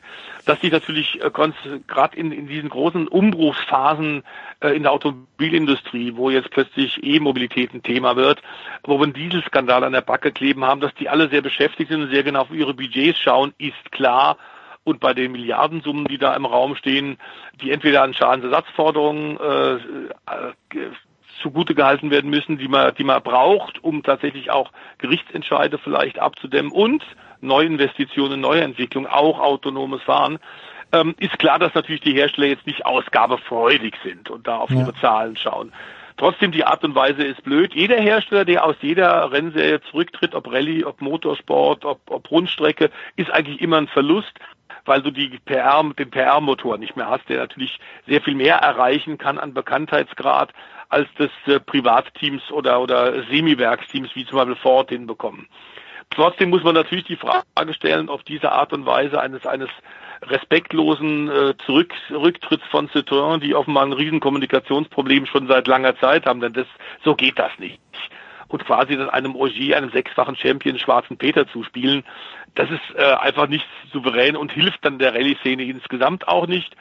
Äh, es gibt genügend Hersteller nach wie vor. Vor allem freut uns tatsächlich, dass wir mit Ott Tenak mal einen Nicht-Franzosen, einen Nicht-Sebastian also, ja. nach 16 Jahren als Weltmeister haben. Er kommt aus Estland. Das ist noch nicht unbedingt ein großes Motorsport-Boomland, aber ein Schwellenland, wo sich viel tut, gerade im Offroad-Bereich. Er hat es absolut verdient. Er war der fahrisch der Beste. Und er wird zu Hyundai wechseln. Er wird Toyota damit verlassen, das Team, mit dem er Champion wurde in diesem Jahr. Und Toyota sucht händeringend nach einem Spitzenmann und das wird wohl Ogier sein. Ich gehe davon aus, dass am nächsten Montag eine Pressemitteilung rausgeschickt wird und da heißt es Ogier zu Toyota. Und ich glaube, dass die relativ viel wechseln werden bei Toyota. Die hatten drei Fahrer in diesem Jahr und werden wohl tatsächlich drei neue bekommen. Ogier als Nummer eins Fahrer für 2020 Elfines Evans, ein sehr, sehr starker Mann aus Wales, der für M-Sport, für Ford bisher gute Ergebnisse erzielt hat und ein ganz junger Mann aus und Jens, das dürfte dich nicht überraschen, aus Skandinavien. Ja, ich, dachte, ich dachte, du sagst jetzt Österreich. Ich dachte, du sagst jetzt ähm, Österreich. Da haben wir mit Manni Stohl ja auch einen hervorragenden Ja, natürlich. Und Manni Stohl. Die, ja, ja die Stohls, natürlich. erfolgreich bestritten. Also für so ein kleines Land wie Österreich gab es im Rallye-Sport relativ viel äh, zu gewinnen. Wir haben auch ein Top-Team dort mit Raimund Baumschlagers Truppe zum Beispiel. Aber Kalle Rovanperä wird kommen. Der Papa war schon in der Rallye-WM dabei. Nun ist Kalle 19 Jahre jung und wird damit wohl das Toyota 3 Gestirn für 220 bieten. Ott Tenak, also wie gesagt, bei Hyundai zusammen mit Thierry Neuville. Das ist auch richtig stark. Thierry Neuville viermal Vize-Weltmeister, nie Champion geworden, aber er ist drauf und dran und hat jetzt mit äh, Tenak natürlich einen kongenialen Partner. Also in der Rallye-WM äh, wird es richtig munter werden und was dann das tatsächlich dieses, dieses große Sessel, Sesselrücken, diese Reise nach Jerusalem bewirken wird, äh, werden wir spätestens dann Ende Januar feststellen können bei der legendären Rallye Monte Carlo. Tja. So, wir freuen uns auf jeden Fall auf die Rallye Monte Carlo, aber Stefan hat es ja angesprochen, die Formel E hat schon wieder begonnen und es gab die Rennpremiere für äh, Mercedes-Benz EQ Formel E Team. Das ist ein sehr, sehr schön langer Name. The Voice, was ich meine, warum, warum macht Mercedes das? Ist es wirklich, um auf diesen Zug aufzuspringen, um zu sagen, schaut, schaut mal her, umweltfreundlich, was ja gar nicht stimmt, äh, im Grunde genommen mit, mit der Formel E, aber leiser sind sie zumindest. Warum macht Mercedes das? Ja, es ist der Zeitgeist, äh, völlig mhm. richtig, wie du das eigentlich analysierst. Äh, dazu ist die Formel E und die waren ja schon im letzten Jahr mit dem HWA-Team so als, als Vorläufer, als Spürtrupp schon äh, halb dabei, um ein bisschen zu lernen. Ähm, jetzt kommen sie werkseitig, genau wie Porsche im Übrigen auch neu jetzt in dieser Saison werkseitig mit dabei ist. Damit haben wir alle vier deutschen Premium-Marken absolut vorne mit dabei, ohne Ausrede. Äh, Audi, BMW, Mercedes, Porsche. Damit wird wohl auch tatsächlich die spannendste Saison aller Zeiten. Aber klar ist auch, zehn Hersteller sind dabei, in diesen zwölf Teams mit 24 Fahrern, zehn Hersteller und einige werden am Ende enttäuscht sein, weil immer nur einer gewinnen kann. Das wird spätestens am Freitag und Samstag so sein. Weisen wir doch gerne hin auf die Kollegen im Übrigen vom ZDF. Die werden über mhm. www.zdfsport.de Livestream anbieten und Eurosport wird auch live berichten. Ähm, aus Riyadh. Es werden zwei Saisonrennen sein, die ersten zwei. Und es ist schwer vorherzusagen, wer da gewinnt nicht gesagt, dass tatsächlich bisherigen Platzhirsche da dominieren. Es gab da auch immer so viel Veränderungen jetzt im Winter, auch was die Fahrer angeht. Bei starke Junge sind gekommen. Ähm, es wird, glaube ich, wirklich sehr, sehr munter, aber es ist Zeitgeist und wie du sagst, es ist nicht nachhaltig. Wenn man wirklich hinter dem Fahrerlager rausgeht und dann guckt, Formel E, Elektromobilität, alles wunderbar schön dargestellt, super Pavillons und, und die neuesten Autos werden blank poliert dargeboten, teilweise auch von, von hübschen Mädels. Ähm, Glas guckst du hinter die Kulissen, weißt, dass es stehen äh, 20 Dieselaggregate, ja. ähm, denn das, der ganze Strom, der da äh, ver, verbraten wird, ist natürlich alles andere als sauberer Strom. Aber aktuell ähm, meinen die meisten Hersteller offenbar, man muss da dabei sein. Ich sehe das als ein Grad, als ein Boom, der gerade seinen Höhepunkt erreicht mit diesen ganzen Eintritt der Hersteller. Aber der Spuk wird dann auch vorbei sein, denn ich glaube nicht, dass das tatsächlich die endgültige Lösung ist. Wir wissen, dass Wasserstoffantrieb um Welten besser für die Mobilität der Zukunft sein wird oder sogar Gasantrieb äh, noch besser. Da kümmert sich bloß momentan äh, keiner so richtig öffentlich und lautstark drum. Hinter den Kulissen wird da weiter intensiv geforscht. E-Mobilität ist nur ein Zwischenschritt. Und äh, insofern freuen wir uns noch ein bisschen an der Formel E, solange es die gibt, die im Übrigen ja auch Lewis Hamilton schon für Testfahrten gelockt hat und natürlich genau dieses von dir zitierte Mercedes-Team hat da längst auch schon mal gesagt, also wenn der Lust hat, kann der gern mal ausprobieren. Aktuell hat der nur müde abgewunken, hat gesagt, hm, die richtig lauten Formel 1 Autos sind mir lieber. Tja. Jemand, der es nicht mehr lange laut haben wird, ich dachte ehrlicherweise, er ist schon längst zurückgetreten, aber zum Glück habe ich ja dich als Korrektiv, aber das ist Jimmy Johnson, der im kommenden Jahr aber nochmal in die Bütt gehen wird, The Voice. Noch ist nicht ganz vorbei für Jimmy Johnson. Ja, das ist was Kurioses, was wir in dieser Form so in Europa eigentlich nicht kennen, dass äh, amerikanische Rennfahrer gerne ein Jahr vorher ankündigen mhm. oder sogar eineinhalb Jahre vorher ankündigen, ich trete dann und dann zurück. Bei uns ist es eigentlich so, dass man sagt, wenn der Vertrag ähm, noch, äh, noch läuft, kann man sich da Gedanken machen. Man sagt es aber dann und dann tut man es auch. Maximal ein oder zwei Rennen vor Saisonende sagt man so, das sind jetzt meine letzten Rennen und das war's dann. In Amerika ist es anders, weil man dann riesen PR-Kampagnen macht und Farewell-Touren äh, organisiert. Also ich weiß, die Rolling Stones waren ja, glaube ich, auch fünfmal auf Abschiedstournee. Ja, immer noch wahrscheinlich. Ähm, inzwischen älter als der Papst ähm, und spielen immer noch. Jimmy Johnson hat also jetzt gesagt, er wird Ende 2020 aufhören. Das ist dann natürlich auch jetzt richtig nochmal für alle beteiligten Sponsoren, fürs Team, für den Hersteller, für Chevrolet auch nochmal dann äh, eine, eine Riesengeschichte. Ähm, ich glaube tatsächlich, dass er von seinen bisher sieben Weltme äh, sieben Titeln, sieben Meistertiteln, dass er da keinen achten mehr dazu bekommen wird. Er liegt momentan ja gleich auf mit den Legenden im US Motorsport bei den Stockers mit Richard Petty, King Richard und Dale Earnhardt Sr. Inzwischen ist aber Jimmy Johnson, und das war vielleicht auch dein Eindruck, dass er schon nicht mehr fährt, 44 Jahre alt geworden. Das ist dann auch für einen Stockerfahrer inzwischen, wo wir ja da eine starke Verjüngung bei den Fahrern haben, seit ungefähr 15 Jahren, ist dann schon ein sehr gehobenes Alter. Ähm, er wird nochmal alles reinschmeißen, vielleicht nochmal einen Sieg holen im nächsten Jahr, muss allerdings sagen, dass er momentan seit Mai 2017 ohne Erfolg ist.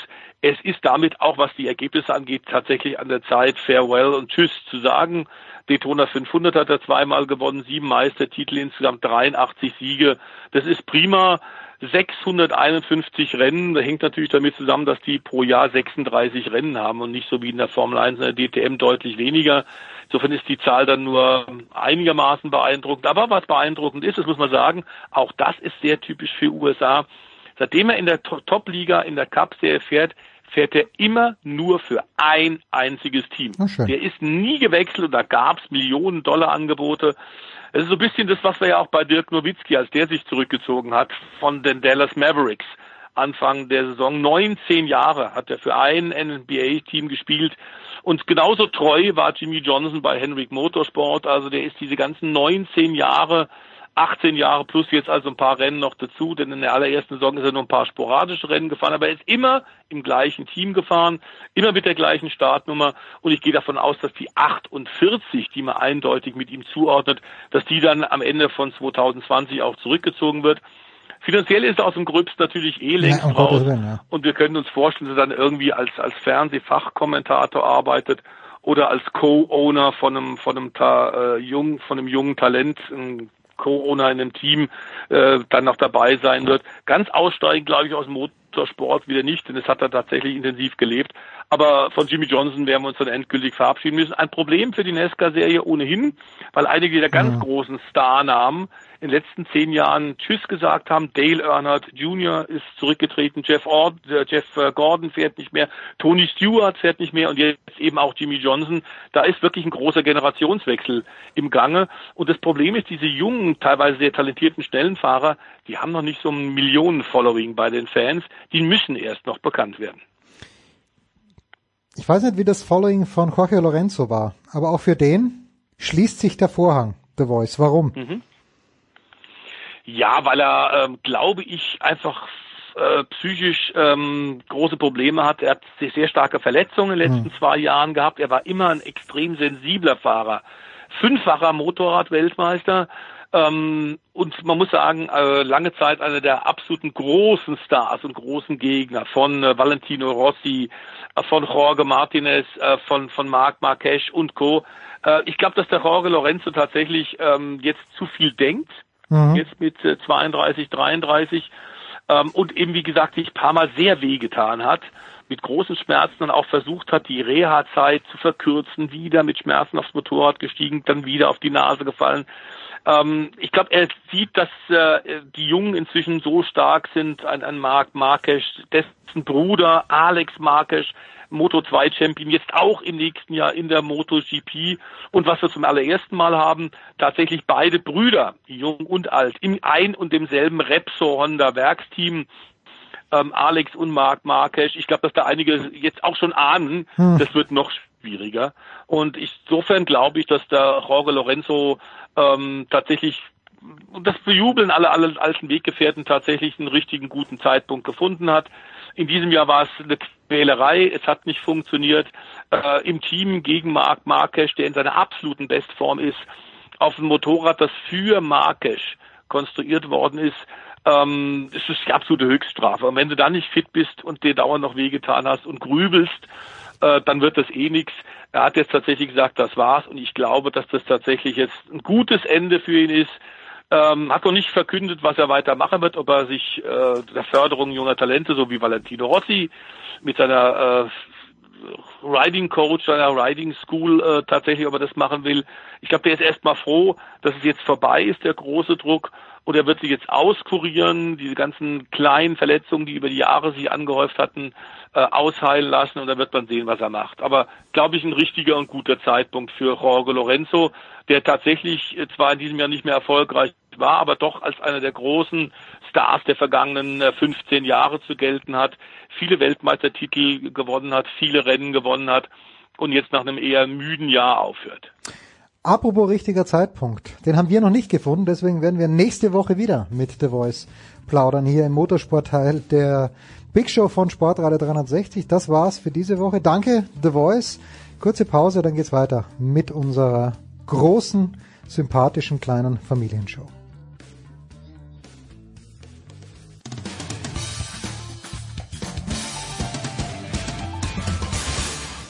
Hallo, hier ist Per Günther von Ratzefarm Ulm. Ihr hört Sportradio 360.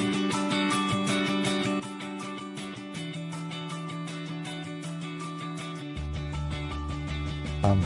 Ja, meine Damen und Herren, Big Show 433, wir gehen mal, wir, wir gehen mal wieder nach Boston und sind froh, dass Heiko Older wieder zurück ist in Boston. Denn Heiko, grüß dich, du warst vergangene Woche in Edmonton. Bist du gut wieder zurückgekommen aus dem hoffentlich tief verschneiten Kanada? Bin gut zurückgekommen, tief verschneit. Naja, ist Auslegungssache, da lag auf jeden Fall Schnee. Ähm, und was ich auch festgestellt habe, dass auf meinem Rückflug, ich bin auch über Ottawa geflogen ja. und da hat mir da so einen schönen Blick dann bei Start und Landung. Ähm, es ist wirklich, es ist mir be bewusst geworden, dass Kanada ja wirklich so gefühlt fünf Monate richtig Winter hat. Also da war, was ich gesehen habe, da war wirklich alles schon gefroren. Allerdings äh, in Ottawa war schönes Wetter, das ja, was ich finde, immer ganz, ganz wichtig ist, dass ich habe nichts gegen Kälte, von mir aus auch knackige Kälte, minus 15 Grad, aber blauer Himmel und Sonne, das ist wichtig für den Kopf. Ähm, wo ich herkomme aus Norddeutschland, da ist ja dann eher so, naja, Regen und Nebel und 8 Grad, 7 Grad auf Dauer und äh, dann kannst du dann wählen zwischen hellgrau und dunkelgrau, aber da ist mir dann wirklich knackige Kälte lieber. Aber was mir auch aufgefallen ist, ist schon sehr viel auf ähm, äh, sehr, sehr äh, vorweihnachtlich ah. in, ähm, in Edmonton. Und äh, Kanadier hatten ja schon ihr Thanksgiving hier in Amerika. Gibt's ja erst nächste Woche Thanksgiving, aber es ist schon sehr, sehr vorweihnachtlich, da die, äh, die Straßenlaternen sind geschmückt und es passt halt einfach. Es ist schon kalt, es ist früh dunkel. Und ähm, ich, da ich als großer Weihnachtsfan bin, äh, äh, habe ich mich da sehr, sehr wohl gefühlt. Ja, und du warst natürlich nicht aufgrund äh, oder wegen des schönen Wetters dort, sondern in erster Linie wegen Leon Dreiseitel, hast dann auch äh, ein, ein wunderbares Bild von dir und The Great One gemacht. Äh, Leon Dreiseitel in Edmonton, ist er die Nummer zwei, die klare Nummer zwei oder kratzt er vielleicht sogar am Thron von Conor McDavid? Also das, die Frage wollte ich halt echt mir, mir selbst auch mal beantworten, ja. weil ich meine, ich bin fasziniert von dem, was der Dreiseitel da vergangene Saison schon gebracht hat. Er hat ja Zahlen dahin gehauen, 50 Tore, das 105 Scorerpunkte, das erreicht ja normalerweise kein Deutscher. Ähm, oder hat noch nie einer vorher erreicht. Und jetzt haben wir ihn da und viele haben ja gesagt, er ist der, das größte Talent, das wir im deutschen Eishockey je hatten und das untermauert er derzeit echt eindeutig. Und ich wollte aber keine, also die äh, Edmonton Oilers kommen am 4. Januar auch hier nach Boston. Aber ich habe ihn schon so oft hier in Boston interviewt und ich, ich, ich wollte keine weitere Story über ihn aus Boston schreiben, sondern mhm. ich wollte selbst mal sehen, wie ist das jetzt wirklich in Edmonton? Gehen da 30 Leute im Dreiseitel-Trikot zum Spiel oder 3000 und, und hängen da Fahnen, hängen da Banner, wie sieht's im Fanshop aus? Und deshalb bin ich da jetzt endlich mal hingeflogen, weil die Flüge auch einigermaßen bezahlbar waren, was vorher nicht der Fall war. Wenn man nach Kanada fliegt, ist es immer etwas teurer.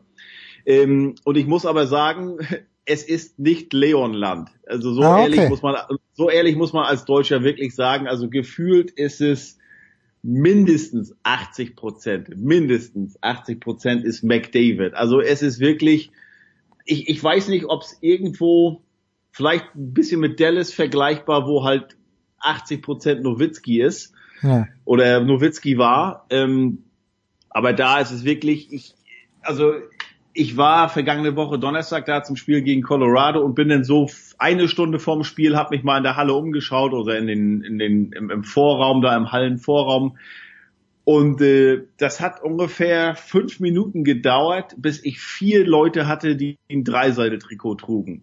Ich hätte in 20 Sekunden hätte ich zehn Leute gehabt mit dem McDavid-Trikot.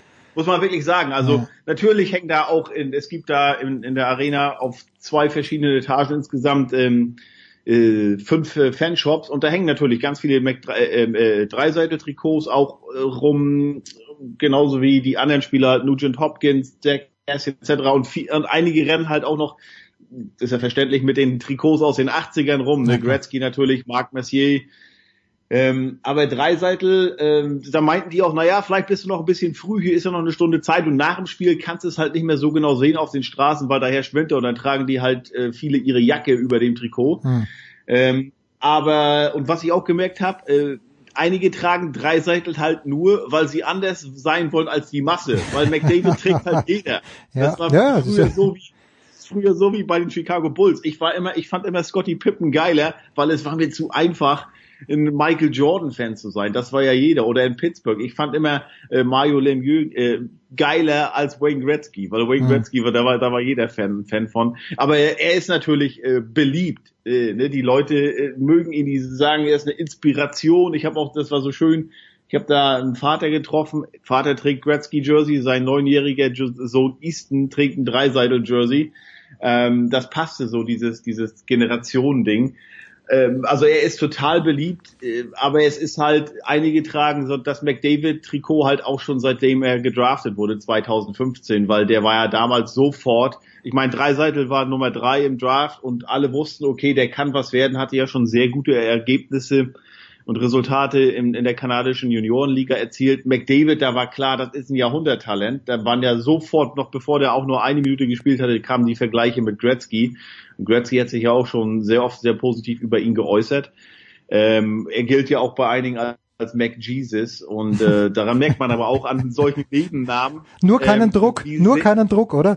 ja, aber da, daran, nee, richtig, aber daran merkst du halt auch, und, und der war seitdem er, ich glaube, 19 ist, ist er Kapitän des Vereins, wie groß die Sehnsucht nach Heilsbringern dort in Edmonton ist, weil, sind wir mal ehrlich, so, so grandios oder so namhaft dieser Verein ist und ich meine, was wäre Edmonton ohne die Oilers Ja. äh, global gesehen? Ich weiß nicht, ob Leute in Deutschland wissen, dass der die Region da eigentlich nur für ihr Erdöl bekannt ist. Ähm, aber in den 80ern kam dann Gretzky, Marc Messier, Paul Coffey, äh, Grant Few, der erste ähm, farbige äh, Torhüter, der den Stanley Cup gewonnen hat. Ähm, natürlich Jari Kurri, der Finne. Ähm, und haben dann Edmonton auch äh, auf die Eishockey-Landkarte gepackt und oder dort positioniert und berühmt gemacht. Ähm, ja, aber das ist halt auch jetzt mittlerweile, der letzte Titelgewinn war 1990 und seitdem ist nicht mehr viel passiert. 2006 waren sie nochmal im Stanley Cup Finale, aber es gab ganz, ganz viele Jahre, äh, ohne auch nur irgendwelche Stanley Cup äh, äh, Playoff-Teilnahmen und deshalb die Sehnsucht ist groß dort und äh, deshalb ist natürlich umso schöner, dass jetzt so ein, so ein Duo ist, so ein Dynamic Duo, so werden die beiden auch genannt, mit Dreiseitel und McDavid, die da Hoffnungen spüren und zumindest in dieser Saison, wir haben jetzt ein bisschen mehr als ein Viertel gespielt, die Hoffnungen auch erfüllt haben. Ja, das wäre so meine Frage gewesen. Jetzt äh, die Zwischenfrage, die ich habe, Paul Coffey, äh, du bist der Archivar hier, aber Paul Coffey hat doch dann in Pittsburgh auch gespielt, oder nicht? Auch ja. Okay, gut, weil das äh, ich, ich außer Lemieux und Jager, du weißt, du kennst mich, äh, mein absolut peripheres Wissen ist äh, ist auf maximal zwei Spieler pro äh, Verein beschränkt. Naja, aber ich finde, also ich finde als Europäer kennt man halt Yari Kuri. Ja, das ist ja ja das schon, aber ich Ja, meine nur und- mit und- Pittsburgh und so, ja. Genau, und, und bei den, bei den, äh, wenn es um die Oilers geht, dann kennen sicherlich viele auch noch Marc Messier. Er hat ja alle, also Gre- Gretzky hat ja in Anführungsstrichen nur vier Titel gewonnen mit denen, weil er 88 dann ja weggegangen ist zu den LA Kings und 1990 haben sie ja nochmal einen Titel gewonnen ähm, mit Marc Messier. Marc Messier war bei allen fünf Titeln dabei und ist dann ja nach äh, New York gegangen zu den Rangers und hat die 1994 zum Meister gemacht und hat somit sechs Stanley Cups gewonnen. Ähm, der ist äh, also Gretzky, klar, steht wahrscheinlich über allen, über allen wegen seiner, seiner Zahlen, seiner Wahnsinnsstatistiken. Äh, aber Marc Messier ist auch ganz klar mit Edmonton verbunden und, und Yari Kuri sowieso. Also es war, ich habe 96 ein Praktikum gemacht in New York und in New York denkt man sich, okay, das sind natürlich die Giants und das sind äh, die Yankees, die in erster Linie und vielleicht noch die Knicks damals, die in erster Linie die Leute begeistern. Aber da bin ich mal im Büro reingegangen, in diesem äh, Bertelsmann Building und da war eine Frau mittleren Alters, die so ein Rangers-Fan war und auch so ein Messier-Fan, die hat sich wirklich die ganze Wand vollgekleistert mit den Jungs. Ähm, Ich weiß gar nicht, ich weiß gar nicht, wann die damals, als, also als die Meister wurden, die hatten ja auch in der Halbfinalserie, also im Eastern Conference Final, haben die ja gegen die Devils gewonnen, obwohl sie 3-2 hinten lagen in der Serie. Da hat ja Hm. Marc Messier eine Sieggarantie abgegeben und hat dann auch in dem entscheidenden Spiel 6 ähm, geliefert. Und ich weiß nicht, wann die ähm, zuvor Meister geworden, äh, geworden waren. Ich kann jetzt nochmal schnell nachgucken, weil es hatte Ewigkeiten gedauert. Und ich weiß aber, gibt's auch auf YouTube, kann man wunderschön nachgucken, kriege ich immer Gänsehaut, wenn ich das sehe. Als die dann gewonnen hatten, das war ein Heimsieg, ähm, 1994, äh, das entscheidende Spiel, da kam sofort aus den äh, Lautsprechern des äh, Madison Square Garden tönte Tina Turner, You Simply the Best. Okay, gut. Ein Lied übrigens, das ich nicht zwingend brauche, ehrlicherweise. Äh, ich guck mal nach, guck mal, davor waren sie 1940 zuletzt Meister Ah, okay. geworden. Jetzt stell dir mal vor, wie traurig New York ist, wenn es nicht, gut, die Yankees hatten ja da dann 96 bis 2000 ihren Run, 2009 nochmal gewonnen und die Giants äh, mit mehr Glück als Heimweh zweimal die Patriots besiegt, aber eigentlich ist New York als Sportstown jetzt äh, nicht verwöhnt in den letzten Jahren und auch in, in Nee, diesem überhaupt Jahr. nicht. Ich meine, klar, eishockeymäßig gab es Anfang der 80er die Islanders, die haben ja vier Cups nacheinander gewonnen, wurden dann von den Oilers abgelöst. Aber ja, wenn man mal überlegt, auch jetzt gerade, ne, habe ich neulich gerade so, so dran gedacht, ähm, die Rangers, das ist, die sind im Umbruch. Hm. Äh, da, da ist nicht viel. Die ähm, die Knicks sind halt die Knicks, die sind seit Jahren Knicks, die hat ja seit Jahrzehnten. Ähm, und äh, auch bei den bei den Giants, die haben, ich glaube, seit dem Super Bowl Sieg äh, gegen die Patriots damals in Indianapolis 2012 äh, einmal die Playoffs erreicht, sind aber gleich raus. Also da ist echt nicht viel. Die Islanders sind im Moment der große Name oder das das wahrscheinlich Vorzeigeprodukt. Ähm, aber die sind halt, die switchen zwischen Brooklyn und Nassau Coliseum da auf Long Island, aber die sind, ähm, spielen fantastisch, sind die Nummer zwei in der, in ihrer Division und ich glaube auch die Nummer zwei oder drei äh, in der Liga im Moment, aber die werden halt in New York selbst äh, ja nicht so richtig wahrgenommen. Man muss schon, glaube ich, von Long Island sein, um Islanders-Fans sein. Wer direkt aus Manhattan ist, der ist halt sehr oft ähm, dann halt Rangers-Fan und natürlich auch Knicks-Fan. Ne? Jetzt muss ich aber mal ganz, ich, ich frage einfach saublöd, aber die Islanders, ich dachte, die spielen ausschließlich in Brooklyn im Barclays Center. Die spielen Nee, tatsächlich immer noch nee, im Coliseum. Also dieses Jahr 50-50. Der letztes Jahr auch schon einige Spiele im Kolosseum gespielt, weil es wurde irgendwie festgestellt, ist ja auch so ein wieder so ein bisschen typisch und regt zum Schmunzeln an, dass die Halle dann Brookline, diese nagelneue Halle, die, wann wurde die eröffnet, weiß nicht, 2015 oder so, äh, eigentlich nicht so gut ist für Eishockey. Die ist ideal wohl für Basketball, aber nicht ganz so gut für Eishockey.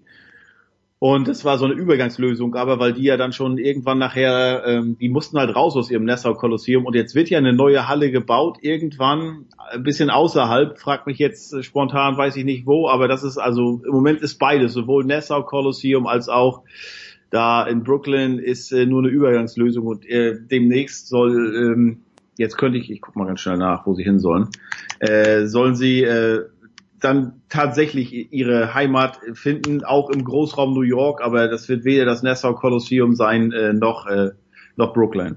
Okay, na ich, ich war echt unter der, dem Eindruck, dass die die ganze Zeit hier in Brooklyn herumturnen würden. Deine Bruins, äh, das vielleicht noch, äh, die Bruins, die führen ihre Division an. Äh, letztes Jahr Fin im Belmont, Belmont Park. Belmont. Belmont Park ist, ähm, Nee, das ist da, weißt du, Bellman Park, das müsste sein, nicht weit von JFK, weil dort sind ja auch die, das ist da nicht die äh, Galopp, äh, Galopprennbahn. genau, Ja, genau. Next to the Belmont Park Racetrack. Genau. Ja, Und das genau. Ding soll 2021 fertig werden, 1,3 Milliarden kosten, könnte dann sogar die teuerste Arena sein. Bislang ist es, äh, oder die modernste wird es dann sicherlich sein. Bislang ist es Rogers Place da in Edmonton, muss man sagen. Das ist wirklich fantastisch. Also, äh, also der ganze, das nennt sich der Ice District in Downtown Edmonton. Alles, wie es so oft ist in Kanada, auch dann halt im Winter, oder nicht nur im Winter, aber durch die Konstruktion generell, aber ähm, verbunden mit, mit ähm, also wie so eine riesige Mall Mhm. äh, mit den umliegenden Hotels und Geschäften und so, damit man halt äh, dann nicht raus muss auf die Straße in der Kälte im Winter. Aber das ist ähm, das ist ein riesiges Projekt, da sind auch immer noch am Bauen.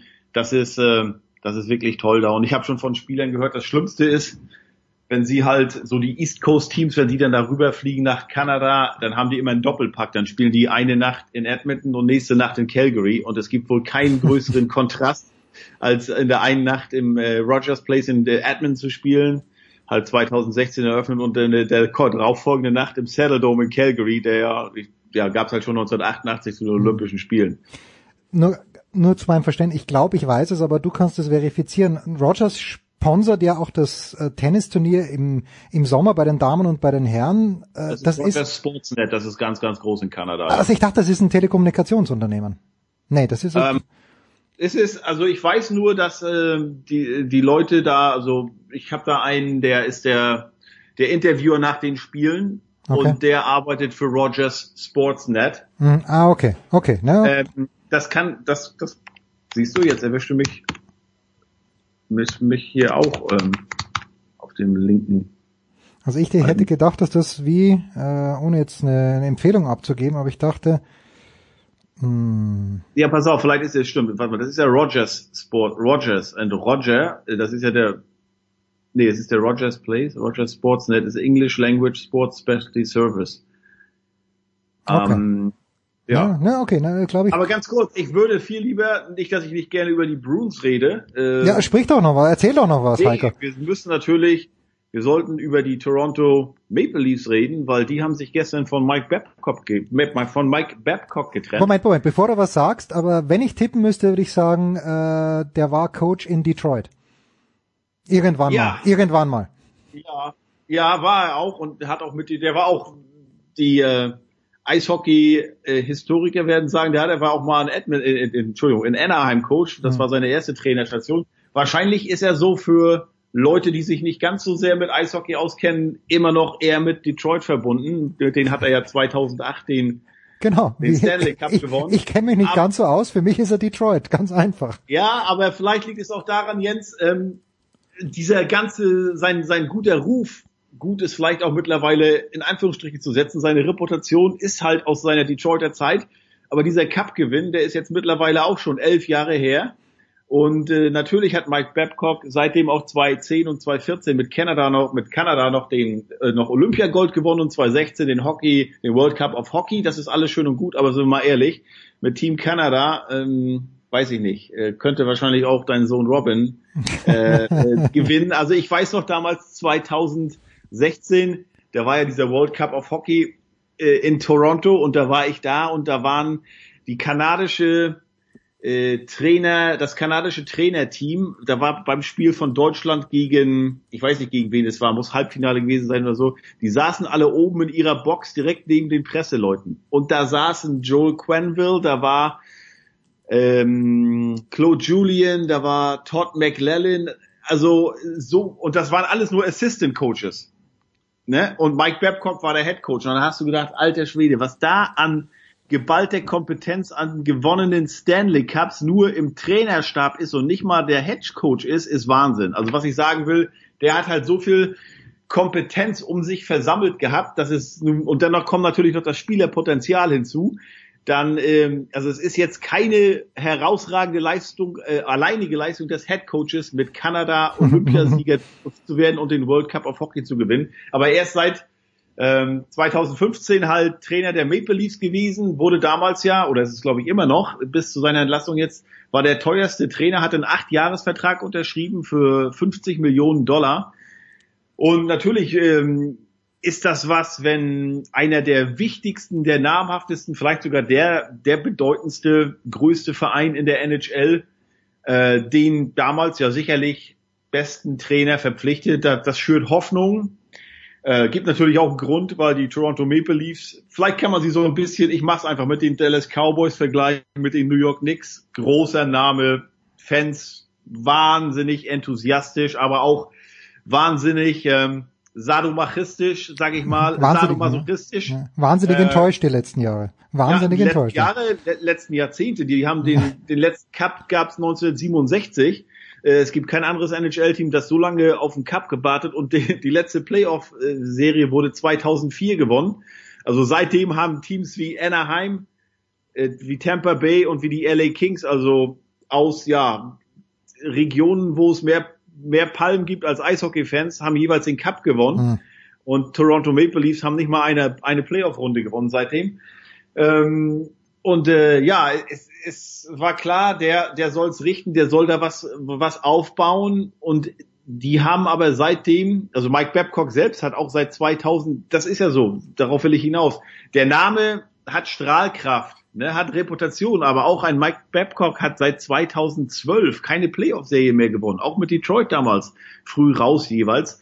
Ähm, und nichtsdestotrotz sollte er da halt was aufbauen, große Hoffnung, große Erwartungen und ähm, ja, jetzt sind sie aber trotzdem in den vergangenen drei Jahren, haben sie sich für die Playoffs qualifiziert, aber du in Toronto äh, holst du dir keinen Mike Babcock und dann einfach nur mit die Playoffs zu erreichen, sind trotzdem jedes Mal in der ersten Runde raus und in den letzten beiden Jahren halt dasselbe Muster, jeweils in, na, an den Boston Bruins gescheitert, Spiel 7 in Boston hier.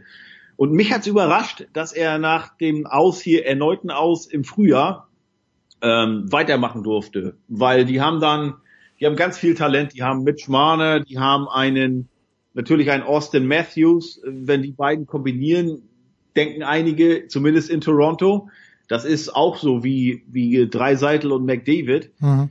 Und äh, dann hast du noch einen John Tavares dazu geholt, du hast einen William Nylander und das ist, das sind vier Spieler, die haben schon mal, ich glaube zusammen äh, ein Budget über Jahre übrigens noch von 40 Millionen. Da ist schon mal richtig was gebunden an Potenzial. Und trotzdem haben die jetzt die letzten sechs Spiele nacheinander verloren. Die war also der der Trend geht ganz klar in die falsche Richtung. Und ähm, in Toronto ist halt, weil die Erwartung so groß ist, weil es so ein wichtiger, bedeutender Hockeymarkt ist, beginnen die Diskussionen schon früher als anderswo. Ja, Mike Babcock hätte vielleicht irgendwo anders noch ein bisschen mehr Zeit bekommen, aber in Toronto nicht. Und ähm, ja, es, äh, wenn du halt dort sechs Spiele nacheinander verlierst und wenn du halt auch verlierst wie am Freitag zu Hause gegen Boston, gegen unmittelbaren Kontrahenten in der Division 4-2 zu Hause, die nächste Nacht gleich in Pittsburgh 6 zu 1, obwohl du halt ganz viel Potenzial da hast auf dem Eis, äh, dann reicht das nicht mal. Da wird halt früher diskutiert und deshalb nach dem 4 zu 2, nach der Niederlage jetzt in Las, in Las Vegas unter der Woche, haben sie gesagt, nee, das war's. Jetzt ist Schluss. Und ähm, jetzt hat der AHL-Coach übernommen. Keith heißt der Sheldon Keith und äh, das machen ja viele. In der AHL, im AHL-Team wird so gespielt, schon das System wie in der wie im NHL-Team und der, der Sheldon Keefe ist äh, ganz erfolgreich in der, LHL, in der AHL gewesen mit den Toronto Marlies, hat äh, in den vergangenen Jahren war zweimal das beste Team, mit denen er 2018 den Calder Cup gewonnen, das ist dort die Meisterschaft. Kennt natürlich auch viele Spieler, die er nach oben zuliefert. Und vielleicht, wir werden sehen, ist das wirklich nur ein Beispiel. Du brauchst eine andere Ansprache, eine andere Stimme mhm. mal. Und Mike Babcock ist vielleicht auch an seiner, man wird ihn, wirft ihn mitunter so, ein, so eine arrogante Haltung vor. Ich krieg das schon ähm, und äh, ja, aber diese arrogante Haltung hat er vielleicht auch, äh, weil er halt diesen Namen hat oder denkt, diesen Namen zu haben. Aber wenn man sich mal die Statistiken anguckt, also Mike Babcock war dreimal im Stanley Cup Finale, hat es aber dann nur einmal gewonnen und er hat 2008 gewonnen in Detroit mit einem Pavel Datsuk, mit einem Hendrik Lidström, mit einem äh, Henrik Zetterberg, also auch wieder, ne? Äh, hm. Mit denen gewinnen vielleicht andere Coaches auch. Und ähm, ja, ich bin mal gespannt. Jetzt äh, ne, der, der Sheldon Keefe, der ihn da beerbt, der wird äh, keine, der wird nicht so viel Druck haben wie er, der wird Zeit bekommen. Äh, natürlich auch, weil er A, noch nicht diese Reputation hat und auch nicht diesen Mega-Vertrag wie, wie ein Mike Babcock. Bin gespannt, was der aus dieser Mannschaft, aus dieser wirklich ähm, sehr talentierten Mannschaft mit so viel Potenzial rausholen kann. Ähm, viele Spiele kennt er, viele Spiele, Spieler kennt er ja, weil er die selbst nach oben zugeliefert hat. Und äh, ja, ich sag's immer, also es wäre wünschenswert, wenn so ein Verein wie Toronto oder auch Montreal, wenn die mal weit in den Playoffs kommen würden, weil das ist halt einfach ganz viel Tradition, Großname, ganz viel enthusiastische Fans. Aber irgendwie kriegen die es halt um Toronto noch länger als als äh, Montreal seit Jahren nicht gebacken, äh, halt auch nur mal eine Playoff-Runde zu gewinnen. Wir reden gar nicht über äh, Einzug ins Stanley Cup-Finale bin gespannt, äh, äh, was das wird und äh, auf jeden Fall eine interessante Personalie und dass das Kapitel jetzt beendet ist, äh, wie gesagt, kommt nicht überraschend und wir werden sehen, was der neue Mann äh, da richten kann und wir werden auch mal sehen. Ich bin gespannt, was mit Babcock äh, äh, wird. Also ich glaube nicht, dass der allzu lange, allzu lange äh, keinen Job haben wird. Dazu hat er nach wie vor einfach den einen zu großen, einen zu großen Namen, einen zu guten, wie gesagt, mittlerweile vielleicht in Anführungsstriche zu setzen, Ruf, aber ähm, es gibt halt nach wie vor Märkte, wo man weiß, äh, okay, äh, vielleicht ist da ein Mike Babcock derjenige, der fehlt, um zumindest nicht gleich den Cup zu holen, aber das Schiff in die richtige Richtung zu steuern, weil das ist ihm ja gelungen in, in, in Toronto, muss man da sagen. Also als Mike Babcock da ankam, äh, war nicht viel war, los. Da war nicht viel los, genau. Und mhm. dann hat er jetzt, äh, die haben mehr als 100 Punkte erzielt oder 100 Punkte in, in der vergangenen Saison ne, dreimal nacheinander Playoffs erreicht. Das ist ja die, die Richtung stimmt und, und Spieler stimmen ja auch. Also das Potenzial ist ja vorhanden. Wie gesagt, viele junge Spieler, Matthews, Marner, äh, Nylander, alle langfristig da auch äh, unter Vertrag genommen. Dann noch ein Tavares dazu geholt ähm, und äh, nur die Ergebnisse, das reicht halt dann nicht. Wenn du in Toronto sechs Spiele nacheinander verlierst, das geht nicht. Ja, Schauen wir mal. Wir haben ja gerade vorhin gehört, dass José Mourinho auch zurückgekommen ist. Hat ein bisschen länger gedauert, aber Mike Babcock fällt für mich in diese Kategorie. Wobei, das muss man Mourinho zugute halten. Damals mit dem FC Porto hat das keiner kommen gesehen. Wahrscheinlich er auch nicht, dass er die Champions League gewinnt auf Schalke. Heiko, ich danke dir ganz, ganz herzlich. Wir freuen uns über deine Reiseberichte. Irgendwann, und da wage ich mich jetzt schon ganz weit aus dem Fenster zu nennen, wird die Familie Older wieder nach Lake Placid aufbrechen, oder? In diesem Herbst oder spätestens Anfang kommenden Jahres. Müssen wir mal sehen. Ich könnte jetzt schon hin, weil am, äh, nee, am Wochenende, am nächstes Wochenende geht's los. Mit Bobfahren ähm, oder was? Nee, nicht Bob mit Rennrodeln. Ah, okay. Bob ist dann die beiden Wochenenden darauf, aber nächstes Wochenende sind wir noch in Jacksonville äh, wegen Thanksgiving ah, ja. und da will ich mal sehen. Ich habe Gina Lückenkemper ist ja jetzt nach Florida gewechselt in die Trainingsgruppe von Lance oh. Brauman. Und ähm, die ist, das ist in Clermont, das ist außerhalb von Orlando, also oder Großraum Orlando, und das ist nur knapp zweieinhalb Stunden von Jacksonville entfernt. Da bin ich gerade dabei, Kontakt aufzunehmen. Vielleicht äh, fahre ich da mal vorbei, wenn ich dann am Freitag aus, aus dem Foodkoma erwacht bin. Na, ich würde ja sagen, du joggst dorthin oder gehst zu Fuß, dann hat sich das Foodkoma auch erledigt. The Great Heiko Older, Ladies and Gents. Äh, wir machen eine kurze Pause und dann sprechen wir noch über Tennis in der Big Show 433.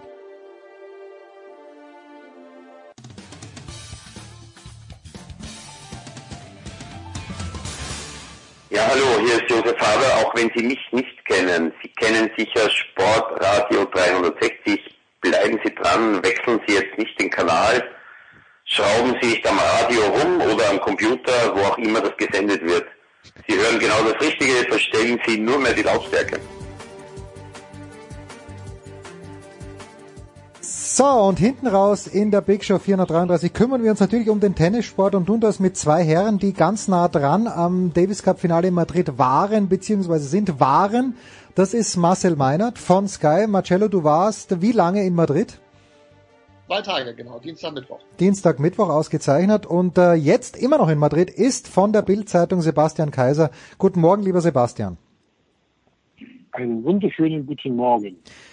Sebastian, ich bleibe bei dir. Die Amerikaner haben bis knapp nach 4 Uhr früh gegen äh, die Italiener das Doppel gespielt. Ich gehe davon aus, dass du bis zum letzten Ballwechsel selbstverständlich im Stadion warst. Naja, aber selbstverständlich wie die 15.000 anderen Zuschauer auch, die hier äh, Schlange standen und auf den Tribünen äh, Samba getanzt haben und das Ganze zu einem wahren Tennisfestival hier machen. ja, das ist tatsächlich so. Christopher Clary, Marcel hat ein Bild getweetet, dass er in seiner Sektion als einziger noch dort gewesen wäre. Ich meine, da, dafür kann natürlich niemand was, dass äh, ein Spiel bis vier Uhr früh dauert. Marcel, aber deine Eindrücke der ersten beiden Tage, äh, was das Zuschauerinteresse angegangen ist, waren welche? Ähm, die waren gemischt. Also solche Fotos kriegst du natürlich immer hin dass da dann genug Plätze neben dir, neben dir frei sind. Man muss sich die, die Konstellation dann, dann schon nochmal überlegen. Also wenn, wenn wir Journalisten da sind, dann haben wir einen Pass, mit dem wir von Stadion zu Stadion rennen können. Dann ist das durchaus, äh, äh durchaus interessant und spannend sich anzugucken. Als Zuschauer musst du dich entscheiden, ob du hm. 57 Euro für eine Partie in Stadion 2 oder 3 ausgibst, in dem Fall dir Kasachstan gegen Niederlande anguckst, oder dann doch in, ins große Stadion gehst, wo dann möglicherweise gestern dann Djokovic ähm, gespielt hat. So. Und dann fällt natürlich, da kostet die günstigste Karte 27 Euro. Und dann ist es relativ natürlich, dass die äh, Wahl dann auf das große Stadion fällt. Ähm, und letztlich kommt dann einfach, auch wenn man die Gesamtzuschauerzahl betrachtet, dazu, die Spanien-Heimspiele muss man natürlich ausklammern. Das ist voll, das ist Davis Cup Atmosphäre.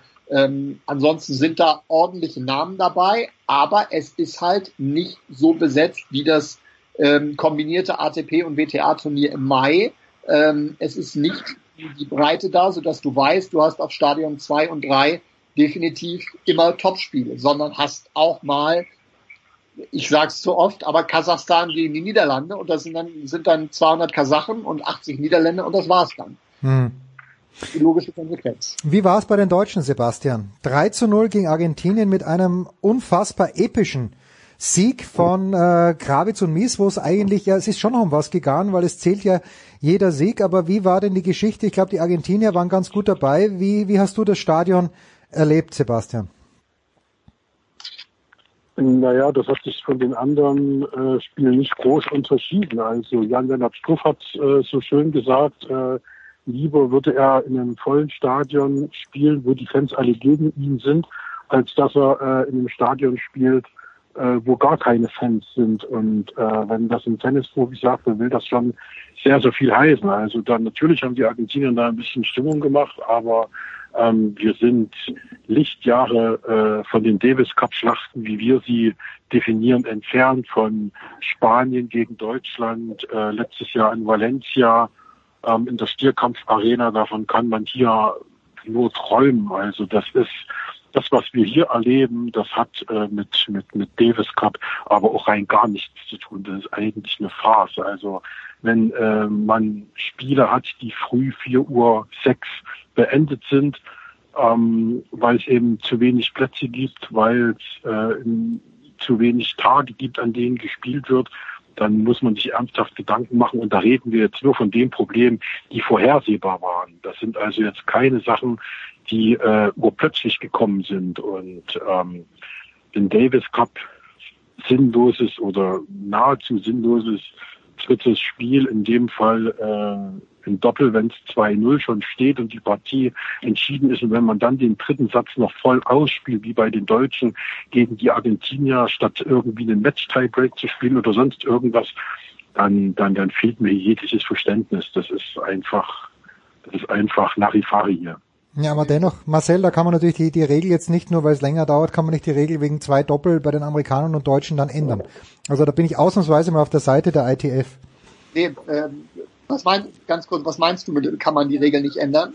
Naja, dass, dass, dass, dass es dann heißt, okay, es ist früh, früher Morgen, jetzt spielt man stellen eines dritten Satzes nur mehr ein Champions Tiebreak. Ja, natürlich, nein, das geht, das, das, das geht nicht. Gut, jetzt kommt natürlich erschwerend noch dazu, dass äh, dieses Doppel äh, USA gegen Italien beim jetzigen Stand der Dinge komplett bedeutungslos war, weil die sich tatsächlich äh, nicht mehr qualifizieren können. Aber ich bin in, insofern bei, Bastian, äh, bei Sebastian, dass man da natürlich sehenden Auges ins Verderben äh, gelaufen ist, denn das sechs Spiele hintereinander auf ein und demselben Court, wenn man dann auch noch größere Pausen einrechnen muss für Spieler, die hintereinander spielen im Einzel und Doppel, äh, dass das zwangsläufig mal in so eine Geschichte äh, münden muss das muss man sich vorher durchrechnen und dann muss man eigentlich sagen, Freunde, wir müssen und nicht nur im Doppel, sondern grundsätzlich in allen Matches am Ende den Match-Tiebreak spielen. Also so wie man das System jetzt gerupft hat, äh, wäre es dann da auch nicht mehr drauf angekommen, wenn man das im Einzel dann auch gemacht hätte. Und dann hättest du zeitlich zumindest eine realistische Chance gehabt, das einigermaßen auf die Reihe zu kriegen. Wahrscheinlich hätte man sogar morgens um 10 anfangen müssen, damit man ein bisschen mehr äh, Luft hat. Und diese Geschichte mit den, mit den Doppeln, ähm, Sebastian sprach gerade von beinahe bedeutungslos. Ähm, es kann sein, dass es mehr oder weniger nicht nur auf jeden Satz, sondern auf das Spiel ankommt. Und das ist aber auch etwas, was viele Zuschauer überhaupt nicht ver verstanden haben oder überhaupt nicht verstehen. Wenn Richtig, ein Match genau. genau. dann, dann denkt auch jeder, das kann ich absolut nachvollziehen. Und das habe ich am Anfang auch genauso gemacht. Dann denkst du, das Ding ist durch und es geht da hinten um nichts mehr. Und dann guckst du dir diese Arithmetik an und bist dann am Rechnen, okay, wenn der jetzt 2-1 und möglicherweise da noch einen Satz holt oder so und so viele Spiele gewinnt, wer soll denn, wer soll da noch durchblicken und dann, dann das Doppel ernst nehmen? Das ist ganz, ganz schwer zu transportieren. Und da gab's ja gestern, ich meine, Struffi ist ein bisschen selbstbewusster geworden, Sebastian, in letzter Zeit, aber äh, er hat eine ganz, ganz klare Ansage getroffen dass äh, er das überhaupt nicht gutheißen kann, dass die Kanadier dieses Doppel abgeschenkt haben gegen die Amis. Noch dazu dann natürlich mit 6-0, 6-0 gewertet für die USA, weil das einen, einen Impact gehabt hat, äh, eben auf die Gesamtwertung. Djokovic und Murray waren auch nicht happy drüber. Ist das ein Thema, das mehr die Journalisten beschäftigt oder hast du den Eindruck, weil Marcel sagt, ja, die, die, die, Zuschauer äh, verstehen es nicht, äh, die werden sich wahrscheinlich nicht massiv drüber mhm. aufgeregt haben, die Zuschauer? Na klar, na klar beschäftigt das äh, uns. Also ich habe mich ehrlich gesagt gewundert, äh, dass Strophi da nicht äh, noch deutlicher geworden ist, dass er nicht, also er hat nach dem richtigen Wort gerungen, mehrere Sekunden, als er darüber sprach. Und ich dachte, jetzt kommt das Wort Schande. Das ist eine Schande, dass sie das abgesagt haben. Aber äh, soweit kam es dann nicht. Das hat er nicht gemacht. Er hat es doch relativ höflich formuliert, ähm, was mir jetzt schwer nicht fallen wäre, das zu tun. Also äh, natürlich ist das ein Thema und äh, das ist sportlich nicht fair. Da geht es um, um 6-0, 6-0, was die praktisch geschenkt bekommen. Das sind 12 zu 0 Spiele. Ähm, wir haben es gerade gehört, wenn es um die Spiele geht, um die einzelnen, dann kann das unter Umständen ein, ein riesen äh, Wettbewerbsvorteil sein, dass die da äh, zwölf Spiele geschenkt bekommen, die Amis. Und ähm, das ist eine Geschichte um 12 zu 0 Spiele. Und das ist eine Geschichte, die so nicht sein kann. Und jetzt zu den Zuschauern, ähm, was auch ein sehr gutes Thema ist, dann habe ich gedacht, zu wenig Plätze. Wir haben ja keinen Sommer. Also wir haben es hier äh, fünf, sechs Grad. Die Zuschauer standen gestern Ringelreihe draußen, weil du eben äh, die Tickets für ein Match kaufst und äh, sind ewig nicht reingekommen, weil eben diese Nachmittagspartie, diese eine eben so ewig gedauert hat und die Leute eben äh, draußen vor der Tür gestanden haben und schlicht und einfach äh, in der Kälte und du bist praktisch nur in der Halle im Warm und drumherum, wo die Stände der Sponsoren sind, wo hier alles aufgebaut ist, wo die Mitmachaktionen sind. Das ist alles unter nicht freiem Himmel, weil ein Dach drüber ist, aber die Seiten sind alle offen. Also das zieht hier durch wie Restsuppe. Also wie gesagt, das Ding ist hier im Rückfall in die Steinzeit, die Veranstaltung. Tja, jetzt hat ähm, der werte Kollege Gerald Kleffmann, Marcel, du hast vielleicht auch gesehen, äh, ein Zitat von Novak Djokovic retweetet, vielleicht hast du sogar das Originalzitat gesehen. Und Djokovic sagt, na, der natürlich beste Termin wäre natürlich nach den US Open. Und ich glaube, wenn ich es richtig verstanden habe, würde er sogar auch noch zusammenlegen den ATP Cup mit dem Davis Cup Finale. Jetzt wissen wir aber, dass diesen Termin Roger Federer besetzt hat mit seinem Labour Cup. Äh, Marcel, interpretieren wir da ein kleines bisschen zu viel rein oder ist das schon eine Kampfansage des serbischen Großmeisters, der ja mit Federer ein kleines bisschen über Kreuz liegt? Das finde ich nicht so viel rein interpretiert. Ich glaube auch Roger Federer wird sich da nicht sonderlich äh, drüber gefreut haben und äh, auch der der Zeitpunkt dieser Aussage von von Djokovic jetzt so früh im Turnier in der Öffentlichkeit ähm, finde ich schon erstaunlich. Dazu als Präsident des Players Council, wo man ja denken müsste, okay, wenn er die Interessen der Spieler vertritt, dann müsste er eigentlich dafür sorgen, dass es so viele Events wie möglich gibt, damit sie dann auch so viel Geld äh, wie möglich äh, abschöpfen können. Das ist dann, das ist dann am Ende nicht so. Ich finde es erstaunlich, wenn solche Diskussionen dann in der Öffentlichkeit ausgetragen werden und man das dann nicht schafft, es hinter, ähm, hinter verschlossenen Türen zu halten, auch wenn der, der, der Grundgedanke äh, ja nicht von der Hand zu weisen ist, mhm. weil so wie es sich momentan darstellt, äh, Davis Cup und ATP Cup ähm, auf Sicht gegenseitig ausschließen oder auffressen werden, je nachdem, wie man es sehen möchte. Und wahrscheinlich ist der ATP Cup mit den ähm, infrastrukturellen und organisatorischen Voraussetzungen und auch vom, vom Teilnehmerfeld in einer besseren Ausgangsposition als momentan das, äh, das Davis Cup Finale nochmal, auch wenn man sagen muss, die, die, äh, es sind Top-Spieler da in Madrid und es sind auch von der Qualität her ordentliche Spiele, aber die, alleine diese Bilder, dass zu wenige Zuschauer in den Arenen sind, sowas wirst du einfach in Australien nicht haben, dadurch, dass du auf drei Austragungsorte verteilt bist. So, und auch das ist ja etwas, was bei einer Fußballweltmeisterschaft normal ist, dass du an verschiedenen Städten ist. Jetzt wollte man dort in Madrid den Vorteil ausnutzen, dass alles an einem Platz ist.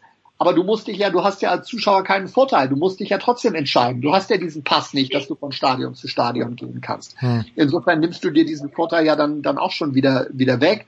Ähm, da ist der ATP Cup äh, für mich einen Schritt weiter in der Ausgangsposition. Deswegen muss ich diese Diskussion stellen, ja.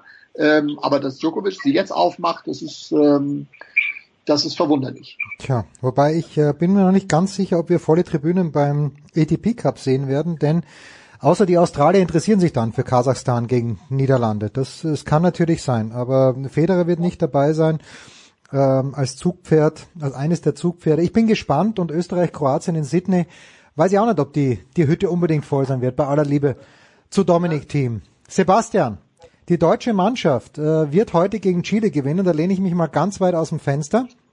Einfach mal die kecke Frage, kann die deutsche Mannschaft vielleicht sogar alles gewinnen dort, weil als Team mit einem ordentlichen Doppel hinten raus. Ähm, ich, ich sehe sie nicht zwingend als Außenseiter gegen irgendein Team. Wie siehst du das, Sebastian, sportlich gesehen, für die Deutschen?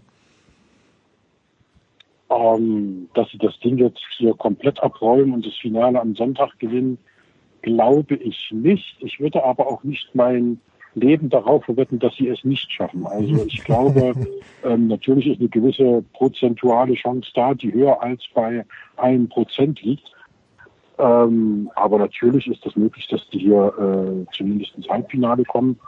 Und ähm, wenn sie über sich hinaus wachsen, dann muss man halt gucken, wie es ist, äh, was da möglich ist, wie die Kraftfrage aussieht. Ich meine, drei Stunden, 18 Minuten gestern das Doppel mit, mit drei Tiebreaks, das ist natürlich eine, äh, eine Geschichte im, im Tiebreak des dritten Satzes haben die ja praktisch auch nochmal einen kompletten Satz gespielt mit 20 zu 18. Ähm, das ist schon eine Sache, da muss man sich erstmal von erholen und wie weit die beiden das schaffen, muss man sehen. Und ähm, ja, wie gesagt, heute gegen Chile glaube ich auch, dass das ein, dass das ein 3-0 wird. Und ähm, ja, und dann schauen wir halt ins Viertelfinale. Aber wie gesagt, ähm, ich glaube nicht dran, dass sie es am Ende holen werden. Den, also dass sie ihn am Ende holen werden, den Davis Cup. Das glaube ich nicht. Das wäre ein bisschen zu viel des Guten. Tja, dann, dann abschließende Frage, Marcel. Das hängt viel am deutschen Nummer zwei Spieler, finde ich, weil Struffi kann natürlich gegen Nadal und gegen Djokovic, wenn es denn soweit käme, nicht als, äh, als, als, Favorit auf keinen Fall. Und da ist auch nicht damit zu rechnen, dass er gewinnt. Aber Philipp gestern gegen Guido Peller, erster Satz, ich glaube 28 Minuten, wenn überhaupt, 1-6 verloren, aber dann ist er stark zurückgekommen. Äh, was hast du gesehen bei Philipp Kohlschreiber gestern, Marcel? Was, was dir und was den deutschen Tennisfans Hoffnung machen kann? Ich habe gesehen, dass da, dass da noch ein Feuer brennt. Hm. Und da war ich mir gar nicht ganz so sicher in der letzten Zeit, ob das wirklich noch da ist. Und da war ich mir im ersten Satz dann auch ein bisschen unsicher, wenn man dann da zusammensitzt mit anderen unterhält und dann, dann kurz guckt, okay, 36 und ja, jetzt ist er hier nochmal dabei, weiß ja, wie dann solche Diskussionen zustande kommen und viel kommt da wahrscheinlich nicht mehr und dann dieses Aufbäumen gegen einen Guido Pella, der in, in diesem Jahr wirklich sehr stabil gespielt hat, gute mhm. Ergebnisse erzielt hat, der auch gegen, gegen Chile einen wirklich guten Eindruck hinterlassen hat. Ähm, also das war schon stark, wie er da zurückgekommen ist und wie er es dann nach Hause gespielt hat. Ähm, ja, das muss er dann jetzt erstmal bestätigen, aber die Leistung an sich äh, hat mir erstmal äh, imponiert und ähm, da hat, hat Kohlmann den Riecher bewiesen. Trainingsleistungen äh, waren auch schon sehr gut, wie ich das ganze Team insgesamt sehr, sehr fokussiert und sehr präsent erlebe. Die lassen sich jetzt irgendwie nicht von halbleeren Tribünen aus dem Konzept bringen. Die sind voll bei der Sache und wollen für Deutschland da das Bestmögliche herausholen. Na sauber. Ausgezeichnet. Wir schauen mal. Ich, äh, für mich ist alles offen. Äh, ich glaube zwar nicht, dass sie es gewinnen werden am Wochenende, aber was weiß man schon. Fantastisch. Sebastian, ich bedanke mich äh, ganz herzlich bei dir. Marcel, ich bedanke mich natürlich auch ganz herzlich bei dir mit der Frage an dich. Wir wissen, wo Kaiser ist am Wochenende. Aber wo wird Meinert sein am Wochenende? Was ich denn am Wochenende, um Gottes Willen? Achso, äh, genau, Dortmund gegen Paderborn am Freitag. In der Zusammenfassung, ja dann noch ein bisschen Premier League am, am Samstag, Brighton gegen Leicester. Ausgezeichnet. Dann war das die Big Show 433 mit allergrößter Freude. Danke Sebastian Kaiser, danke Marcel Meiner, danke allen anderen, die dabei waren und nicht vergessen, unser Jahresmagazin unbedingt bestellen.